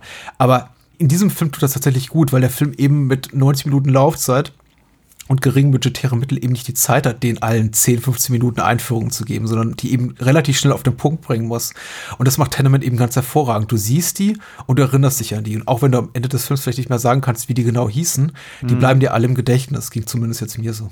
Ich glaube auch an Leona kann man ganz gut festmachen, dass Roberta Findlay hier nicht unbedingt feministisch unterwegs war, weil sie ist ja so ein bisschen die stärkste. Ich mhm. mag den Begriff auch nicht, aber in dem Kontext einfach eine sehr ja vokale Frau, die deutlich sagt, was sie denkt, die auch den anderen Leuten gerne mal in deutlichen Worten sagt, wie blöd sie eigentlich sind und die auch ihrer Tochter gegenüber sehr forsch auftritt. Lustige Anekdote diesbezüglich, die Roberta Findlay erzählt hat, die Tochter war komplett verängstigt von der Frau. Und sie mussten viel arbeiten, dass oh da sowas wie eine Mutter-Tochter-Beziehung entsteht, was man im Film, finde ich, gar nicht unbedingt so stark anmerkt.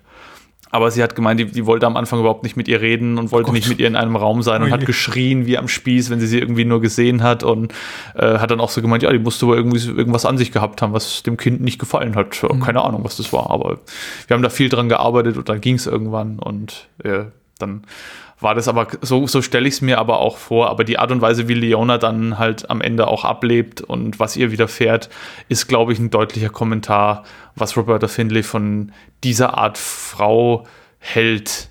Also ich glaube nicht, dass das mhm. Zufall war. Sie hat es auch sehr lustig im Audiokommentar kommentiert mit, ja, sie kriegt dann ja ihr, was sie verdient ne, und wird dann vergewaltigt. Und da habe ich Ach, auch gedacht, okay. Ja, okay. hat sie wirklich so gesagt. Oh, also oh, sie hat gesagt, sie hat gesagt, sie, sie ist ein Großmaul aber sie bekommt ja dann, was sie verdient und äh, wenn sie später vergewaltigt wird. Aber inwiefern hat sie das wertend okay. gemeint, wenn sie sowas sagt wie irgendwie she, she, she, got, uh, she got her comeuppance oder sowas? Äh, hat sie, sie gesagt, wirklich, ja. Du solltest keinen Kaffeesatz für mich lesen, aber ich würde das tatsächlich interessieren. Klang sie dabei wirklich so äh, wie, ja, das ist irgendwie auch, auch, auch in Ordnung so, es, es, es war ja irgendwie klar oder war, war da was Wertendes irgendwie drin in ihrem Ton? Sie hat, sie hat sehr, sehr leichtfüßig formuliert. Sie hat okay. wirklich, sie hat auch die Worte gebraucht, die du gerade gesagt hast. Sie hat gesagt, ja, sie ist ein bisschen groß mal, mhm. but I guess she got her comeuppance later when she got raped oder irgendwas. Ne? Und sie war halt, sie hat es halt so berichtet, wie sie auch in einem, in einem ganz leichten, lockeren Plauderton, also sie war nicht bitter oder irgendwas, aber man hat schon gemerkt, sie wusste auch nicht mehr viel von dem Film. Sie hat dann auch irgendwann in der Mitte vom Film gesagt, wie war denn das eigentlich? Habe ich die, die Stromleitung durchschneiden lassen? Das wäre ja eigentlich sinnvoll gewesen, weil mhm. sie hätten ja sonst übers Telefon einfach die Polizei rufen können. Und dann kam die Szene später und dann hat sie gesagt, ah ja, okay, genau, mhm. ich habe denen ich habe die schon die Stromleitungen durchschneiden lassen, weil sonst hätten sie einfach anrufen können. Auch wenn sie kein Handy gehabt haben, gab ja sowas wie Landline-Phones. Also man, man merkt schon, sie wusste nicht mehr, sie wusste auch nicht mehr so viel von dem mhm. Film. Hat auch während des Abspanns dann ein paar Mal gesagt, wer, wer war das nochmal? Ja, egal, keine Ahnung, habe ich vergessen, so ungefähr. Ne? Aber sie war wirklich äh, nicht, also sie hat nicht bitter oder irgendwas gewirkt, auf keinen Fall. Aber es war bezeichnend, das aus ihrem Mund so zu hören und man hat schon gewusst, okay, ähm, es ging wohl da eher um die Schauspielerin, als sie das gesagt hat, nicht um die, um die Figur, die sie dargestellt hat, mhm. aber sie war wohl halt auch so, wie sie es in dem Film dargestellt hat und ja, hat dann bekommen, was sie verdient. Oh je, nee. Ja, der Film hat so einen äh, le leicht sadistischen Einschlag hier und da bei einigen Todesarten. Ich meine, das ist jetzt nicht der, der sie, äh, Leona, die, nicht die einzige Figur, die ihn, äh, stirbt durch mehr oder weniger stark sexualisierte Gewalt. Also später wird ja auch einem, äh, einem an dem männlichen Hausbewohner da irgendwie, der, das ist, äh, das ist Gemächt weggeschnitten oder so, mhm. zumindest sieht so aus. Und er stirbt dann auch relativ qualvoll. Ja. Insofern zieht er für mich so ein bisschen mehr das Argument, also zu, zugunsten des Films, das ich eben auch vorhin auf den Fulci angewandt habe und was der eben nicht erfüllt, dass die Gewalt da irgendwie hier, hier paritätischer verteilt zu sein scheint und ein bisschen auch distanzierter. Nicht im Sinne von, naja, Frauen kriegen irgendwie mehr einen drauf als Männer, sondern eigentlich sterben alle sehr, sehr grausam, inklusive der Gangmitglieder. Und das ja. sind eben einfach nur äh, verschiedene Facetten von grausam. Wobei es eben bei Leona deswegen stärker wirkt oder einen stärkeren emotionalen Nachhall hat auf, aufgrund dessen, was du eben gerade genannt hast. Sie ist einfach eine wie ich finde, nach heutigen Maßstäben, und da scheint eben Roberta Findlay komplett anders drauf zu blicken, eine sehr sympathische Figur, ehrlich gesagt. Ja. Ja, absolut, absolut. Weil ich habe sie, ich habe sie beobachtet und dachte, die ist so cool. Also die ist auch wirklich, äh, was ihr, ihr reines Charisma betrifft, abseits so von Attributen wie, der ist blind, der spielt Saxophon, die ist schwanger. Ja. Also sie hat ja. tatsächlich sowas wie eine Persönlichkeit, während alle anderen einfach nur von irgendeinem körperlichen Attribut, möchte ich mal sagen, leben, ist sie ja wirklich die Einzige, die sowas hat wie wirklich Gusto. Also ein, ein eigener, ein Innenleben. Und da tut es dann eben umso mehr, dass sie die Erste ist, die gehen muss.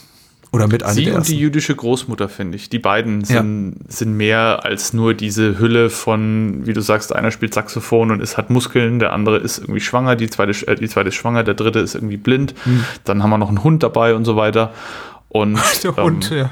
Der Hund auch. Ich fand auch, in, was auch ganz lustig war, ähm, Robert, Roberta Findlay hat erzählt, die Ratte, die am Anfang erschossen wird.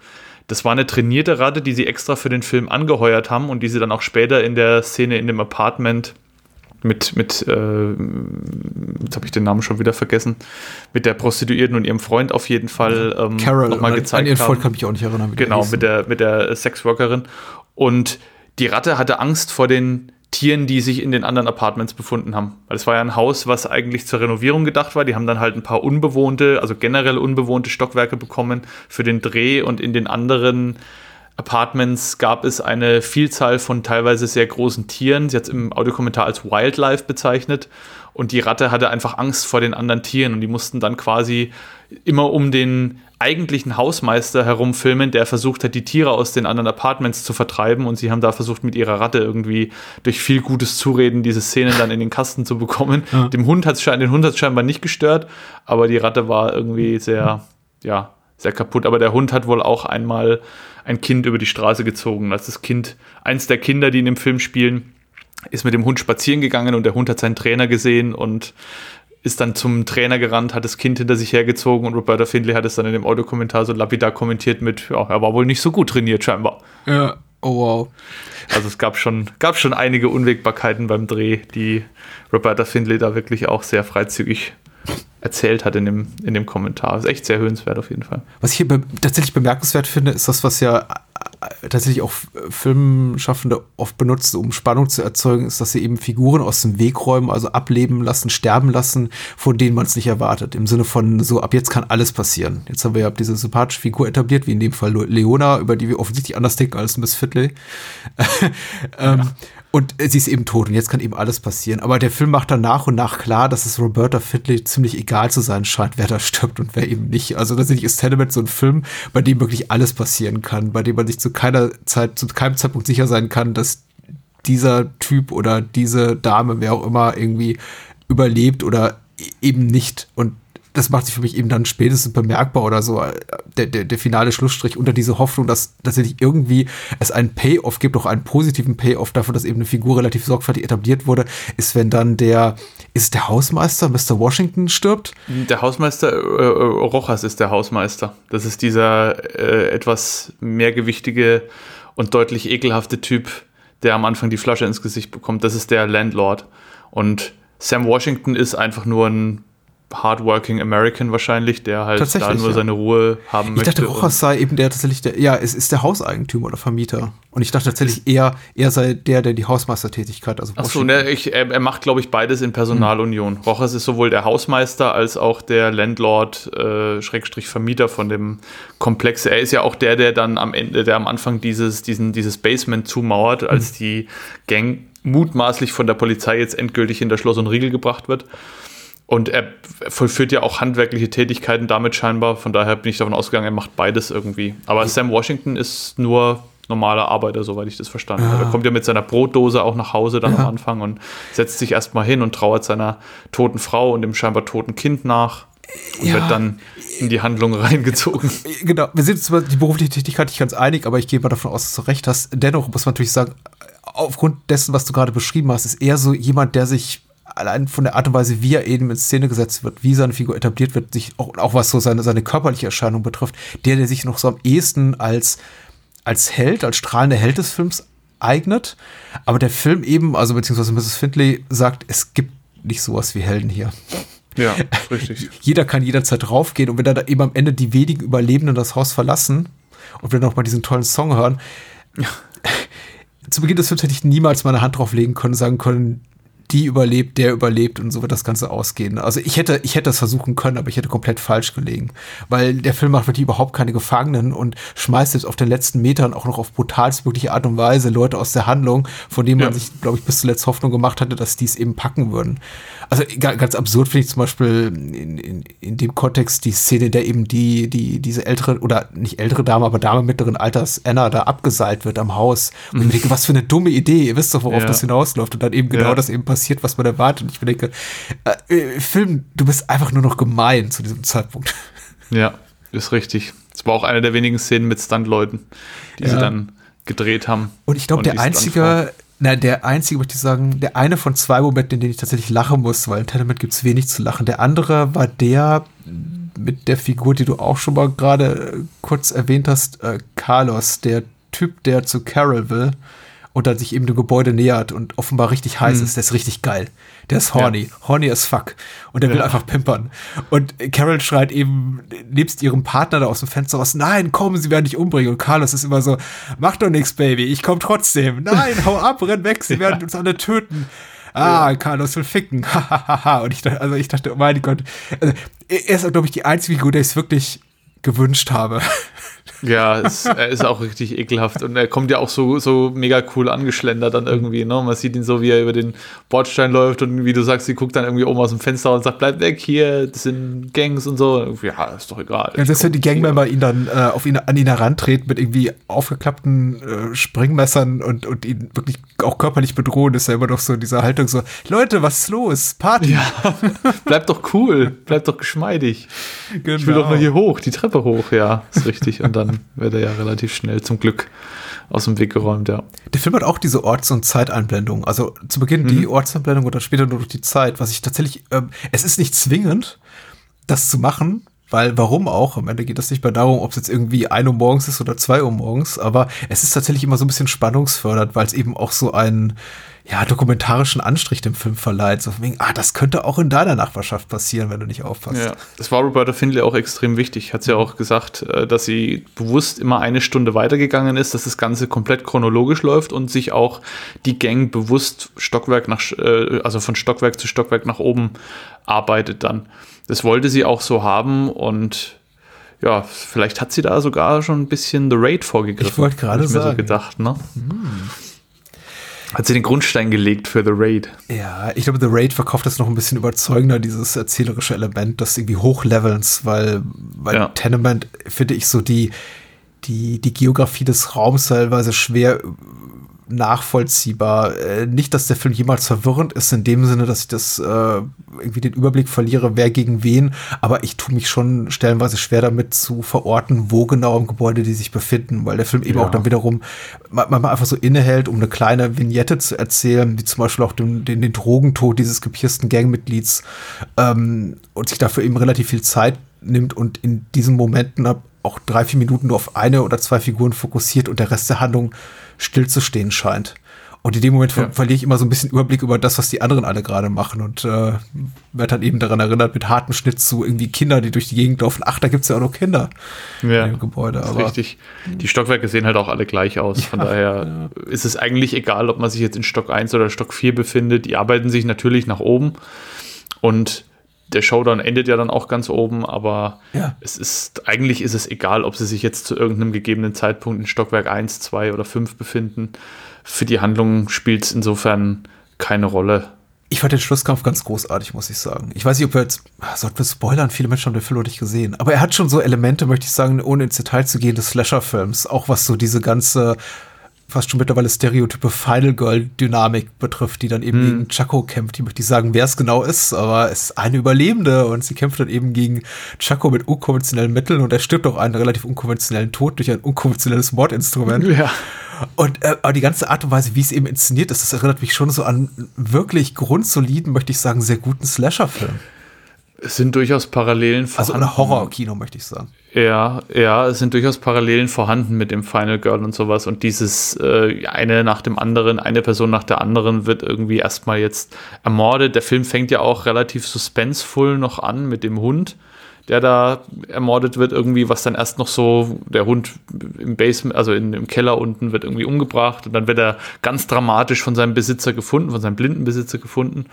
Und dann arbeitet sich das ja so hoch, dann kommen sie irgendwie alle aus ihren Apartments raus, oh, der Hund ist tot, um Gottes Willen, und äh, jetzt fehlt auf einmal noch der Besitzer irgendwie. Und dann arbeitet sich, arbeitet sich das so hoch. Ähm, also das sind schon durchaus Parallelen dann. Und dann der, End, der Endkampf hätte so halt auch aus Prom Night oder aus, keine Ahnung, Terror Train oder sowas stammen können. Der war schon sehr Slasher-artig, auch in, in seiner leicht überzogenen Art und Weise, wie dem Ganzen dann am Ende nochmal die Krone aufgesetzt wird. Also ist durchaus, da war Reporter Findlay auch glücklich drüber, hat sie auch im Audiokommentar gesagt, oh, Ja, ja. Visual Effects in any movie Ja, das möchte time ja genau. Ja, ich, ich möchte es ungern spoilern, aber es ist wirklich ein wir spoilern wir spoilern's nicht, nur äh, toller ich fand- Stinger, total. Hat dann auch irgendwie auch gesagt, also alle visuellen Effekte, die man irgendwie äh, in die Filme mit eingebaut hat zu der damaligen Zeit, die waren immer in der Klasse für sich.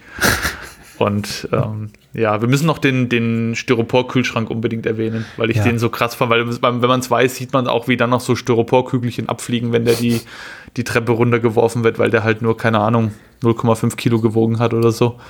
Der ist auch absoluter Hammer, den, den Rochers dann noch auf die Leute runterkippt und dann sch- rutscht er so die Treppe runter und wir sehen so an der Seite, wie so Styroporflocken abfliegen und so leicht durch die Gegend schweben. Es ist einfach nur, einfach nur toll.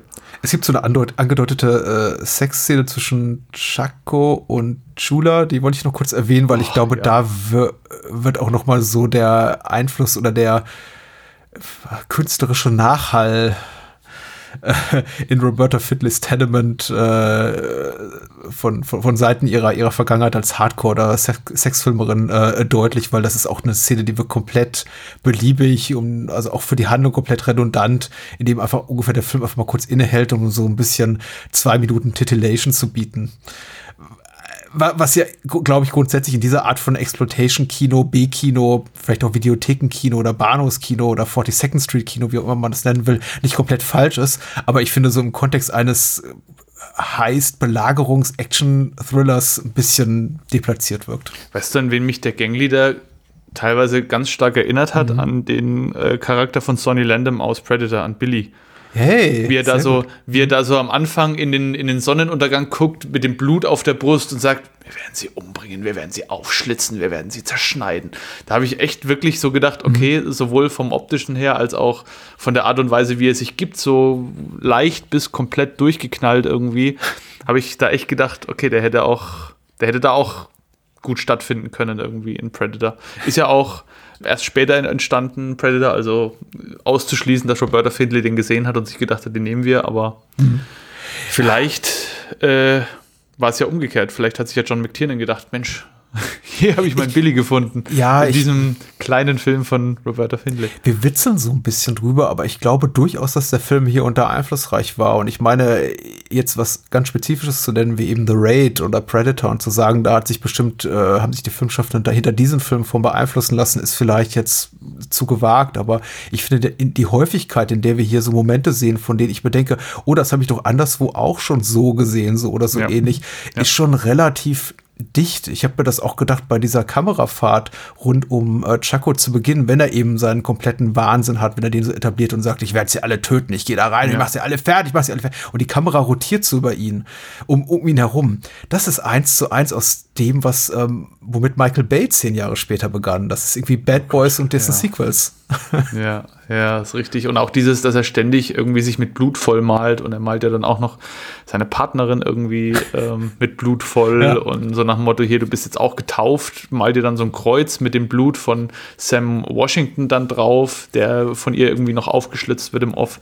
Also es, äh, auch da ist eine Tiefe drinnen, die der Film so eigentlich nicht hätte haben müssen. Das hätte auch einfach ein 0815-Typ sein können, der halt irgendwie keine Ahnung, aus Death Wish 2 oder 3 kommt, äh, hier Pierced Leather Gangster Number 5, so ungefähr, der halt zufällig der, der, der Gangleader ist. Und da hat Roberta Findlay schon irgendwie auch jemanden gefunden, der zumindest charismatisch die Rolle gut ausgefüllt hat, finde ich. Eine Sache hat der Film, fiel mir noch ein, und da bin ich auch, glaube ich, weitgehend still, äh, äh, gemein mit einem anderen ganz großartigen Horrorfilm aus dem Jahr 1985, nämlich der dann eben auch sein, sein X-Rating, was er von der MPAA verpasst bekommen hat, äh, was ganz selten, ehrlich gesagt, nicht pornografische Filme bekam. Also meistens waren das eben dann auch Filme, die sexuell aufgeladen waren. Also kaum ein Film wurde jemals mit einem X-Rating gestraft, äh, einfach nur für, für die Gewaltdarstellung. Meistens ging dann eben die Verleiher einfach nochmal zurück an den Schneidetisch oder die Produzenten haben gesagt, okay, dann, dann kürzen wir das eben runter. So aber nicht eben bei Tenement, wobei man da eben auch sagen muss, mutmaßlich konnten die sich das auch einfach nicht leisten und haben dann eben dann auch versucht, das für das werblich einzusetzen. Und genauso als eben ein Film, ein kleiner, fast unbekannter Film aus dem Jahr 1985 gemacht, auch äh, namens Day of the Dead von George Romero, der eben auch keine Altersfreigabe bekam, also kein R-Rating, keine Jugendfreigabe bekam, sondern eben dann auch mit dem X-Rating veröffentlicht wurde. Und das finde ich schon ganz bemerkenswert, dass diese beiden Filme, diese sehr unwahrscheinlicherweise in diesem Kontext aufeinander trafen im Kinosommer des Jahres 1985, wobei man eben sagen muss, Day of the Dead ist die weitaus größere Produktion und auch heute noch bekanntere Produktion. Aber ich finde es eigentlich immer grundsätzlich eine smart Entscheidung, glaube ich, solche Widrigkeiten für sich zu nutzen und zu sagen, weißt du was, wenn wir schon keine Jugendfreigabe kriegen und nur ungefähr in, in äh, Sexkinos gezeigt werden dürfen, dann lass uns doch wenigstens fett aufs Poster klatschen, Rated X for Violence, weil das zieht. Und äh, Tenement war ja auch so im Rahmen des Möglichen ein, ein respektabler kommerzieller Erfolg. Der hat jetzt nicht Schotter gemacht, sonst, war, sonst wie, wie zum Beispiel damals Snuff, der angeblich 100 Millionen plus gemacht hat, weil er eben durch so viele Hände ging und immer und immer wieder verkauft wurde. Aber ähm, es war ertragreich für Findlay und ich glaube, deswegen ist sie auch heute ganz happy damit, weil ich glaube, es war für sie kommerziell lohnt. Und vor allem halt auch, weil sie ja eine Beziehung zu dem Film hat. Ja. Weil es ja in ihrer Heimat gedreht worden ist, weil sie dort aufgewachsen ist, weil sie vieles verarbeitet hat aus ihrem eigenen Leben in dem Film. Ich glaube, das hat ihr schon so ein bisschen auch den Glauben an die Fans und an die Filmgesellschaft zurückgegeben. Wenn wenn jetzt auch nicht vielleicht an einem Punkt, wo man jetzt sagen würde, da ist sie jetzt komplett versöhnt oder so. Aber man hat, wie gesagt, anhand dessen, wie sie über den Film gesprochen hat, schon deutlich gemerkt, dass sie eine gewisse Zuneigung auch für den Film hat. Und sie hat auch am Ende nochmal gesagt, was ich auch interessant fand, das war der letzte Satz im Audiokommentar, wenn mir nochmal jemand Geld gibt, Leute, dann mache ich euch einen kurzen Film, ist überhaupt kein Problem. Ich brauche nur jemanden, der mir Geld gibt, weil mein eigenes Geld nehme ich definitiv dafür nicht. Das war der letzte, der letzte Satz in, in, in dem ganzen Audiokommentar und da musste ich dann auch schon wieder so ein bisschen schmunzeln, weil ich gedacht habe, okay, das ist halt so der typische Blick, wie ihn auch zum Beispiel Jan Uwe Boll halt hat. Ne? Für mich ist es in erster Linie Geld verdienen. Wenn mir jemand die Kohle gibt, mache ich euch gerne jeden Film, ist überhaupt kein Thema, aber ich nehme definitiv nicht meine eigene Kohle, weil dann sehe ich vielleicht nur noch die Hälfte oder womöglich gar nichts mehr am Schluss wieder. Und das ist mir einfach zu, zu gefährlich und so. Aber es war schon, schon recht amüsant auch, wie sie dann am Ende noch beschrieben hat, wie die, die letzte Szene gedreht worden ist und dass dann irgendwie in der ersten Szene die die letzte Szene war, als dann die Überlebenden aus dem Haus kommen, dass da gerade dann die Polizei kam irgendwie und gemeint hat, ja, ihr müsst jetzt hier weg, weil hier kommen jetzt gleich Gangs und so. Und sie war dann halt oben in so einem Kran und hat diese letzte Einstellung gedreht und hat gesagt, ja, wie, ich kann jetzt hier nicht weg. Äh, dann sollen sie halt kommen, so, ihr, habt, ihr seid doch da, wir haben doch die Polizei hier, ist doch völlig egal. Ähm, und ja, hat dann halt noch so ne, drüber berichtet, so dass sie halt den Film in erster Linie immer im Blick hatte und es muss wohl recht lustig auch zugegangen sein während des Drehs, als ihr Regieassistent aufs Klo musste und sie ihn nicht gelassen hat und er sie dann irgendwie vollgepinkelt hat und so. ähm, ja, mir hat sie dann gesagt, ja, mir war das gar nicht so richtig klar, dass das so dringend war. Er hat gesagt, kann ich gehen? Und ich habe gesagt, nee, wir drehen hier jetzt, du gehst jetzt nicht aufs Klo. Und dann hat er wahrscheinlich selber gar nicht gemerkt. Und dann hat sie schon weiter erzählt. Also es, mhm. ja. Alles, aber alles in so einem, in so einem Ton wie so eine Großmutter, die über ihre Enkel berichtet und über Ja. die, über die schlingeligen Schandtaten, die die Enkel dann immer mal gemacht haben. Aber eigentlich muss man sie ja lieb haben. Ich glaube auch so eine Art des Filmemachens, die, man, die es heute kaum noch gibt, weil doch alles ein bisschen leichter heutzutage ist, nicht aufgrund der Digitalisierung der, der, der Filmtechnik. Und äh, aber tatsächlich immer, wenn ich Interviews mit Findlay lese oder einen Audiokommentar von ihr genieße, denke ich mir auch, meine Güte, das ist irgendwie so, so, so eine Mischung aus Abscheu und Ekel und vielleicht auch manchmal Enttäuschung, wenn sie so über ihre, ihr, ihr Fandom redet oder ihr gemutmaßtes Fandom und dann doch wieder irgendwie Bewunderung und Neid auch bei etwas dabei gewesen zu sein, was heute so nicht mehr möglich ist, nämlich einfach so Film als Handwerk, als Mittel und Weg, um die Miete zu bezahlen und äh, einfach auch als Möglichkeit, immer die gleichen Kolleginnen und Kollegen wiederzutreffen, weil sie hat ja auch über viele Jahre hinweg immer mit den gleichen Leuten zusammengearbeitet. Nicht unbedingt vor der Kamera, aber hinter der Kamera. Das war eben alles schon sehr, sehr familiär und das sieht man eben auch Tenement an und ich finde gut, was du berichtet hast. Das freut mich, weil es eben auch so eine so eine Wahrnehmung meinerseits bestätigt, dass es alles sehr, sich sehr persönlich anfühlt, sehr unmittelbar, das, was wir eben in Tenement sehen. Ähm, wenn nicht unbedingt so in Bezug auf die, auf den Sympathiefaktor der Figuren, die wir hier sehen, weil die sind überwiegend eher ätzend. Auch die Good Guys sind eher, naja, belanglos oder teilweise eben auch ätzend, mit wenigen Ausnahmen, Leona. Aber es fühlt sich eben vertraut an, sehr bekannt an und sehr wahrhaftig. Da ist das Wort wieder. was eben Fulci nicht gelingt. Bodenständig. Wahrhaftig, ja. ja. Auf jeden Fall eine Empfehlung für den Film, wenn auch mit Vorsicht zu genießen, wer Probleme mit sehr sadist, auch wieder hier sadistisch inszenierter Gewalt hat oder krassen Szenen hat, dann äh, da vorsichtig sein. Aber ansonsten ein durchweg solider, solider Actionfilm, der, wie wir ja festgestellt haben, in mehr als einer Hinsicht auch so ein bisschen Pionierarbeit geleistet hat. Ich danke dir, Dominik, für diese Filmauswahl. Die war ganz großartig. Und, ähm, Sehr gerne. Du hast jetzt ein Problem an der Backe, du musst nämlich wiederkommen. Ja, sehr gerne, jederzeit. Wir haben uns ja, glaube ich, schon auch über einen Film unterhalten, den wir vielleicht das nächste Mal noch besprechen, der auch gut in diese Art Film, die wir heute besprochen haben, reinpasst. Ja, ja. Schauen wir mal. Demnächst. Wo kann man dich Ja. sonst noch so hören? Erinnere die Menschen da draußen nochmal daran. Ja, also mein Podcast, den wir vorhin so leicht angeteased haben, heißt Couch Tomatoes und ist verfügbar auf allen Plattformen. Da geht es, wie gesagt, um Sport, Ernährung, Selbstak Selbstakzeptanz, Selbstliebe etc. Äh, Wir haben da auch ganz, ganz viele tolle Gästinnen mit dabei, auch sehr, sehr viele Menschen, die sonst nicht unbedingt eine Stimme bekommen. Das ist mir immer ganz wichtig, da sehr möglichst viel Vielfalt drin zu haben. Also da gerne mal reinhören. Ansonsten bin ich auch öfter mal bei dem Schwester-Podcast Devils and Demons zu Gast. Liebe Grüße an der Stelle an André, Chris und Pascal. Da reden wir auch öfters mal über Filme. Zuletzt zum Beispiel auch über Fulcis Zombie 2 oder Zombie Due. Haben wir viel oder lange drüber gesprochen. Hat Spaß gemacht. Also da kann man mich auch hören und ansonsten einfach auf Twitter anschreiben, wmmamm. Wenn ihr da mal Bock habt, über die Art von Kino oder über irgendwas anderes zu reden, bin ich auch immer sehr gerne dafür zu haben. Sehr cool. Danke dir, Dominik. Und äh, komm gut in dir. diesen Tag. Ich habe gesagt, äh, wir sprechen uns heute Abend, aber ganz ehrlich, wir sprechen uns an einem Samstagmorgen, so quasi wir frühstücken gemeinsam akustisch. Und äh, das war ein, war ein wunderbares Aufwachen. Sehr schön. Ich habe großen Spaß gehabt und komme jederzeit gerne wieder. Vielen Dank und auch vielen Dank an alle Zuhörenden vom Bahnhofskino. Adios. Bis dann.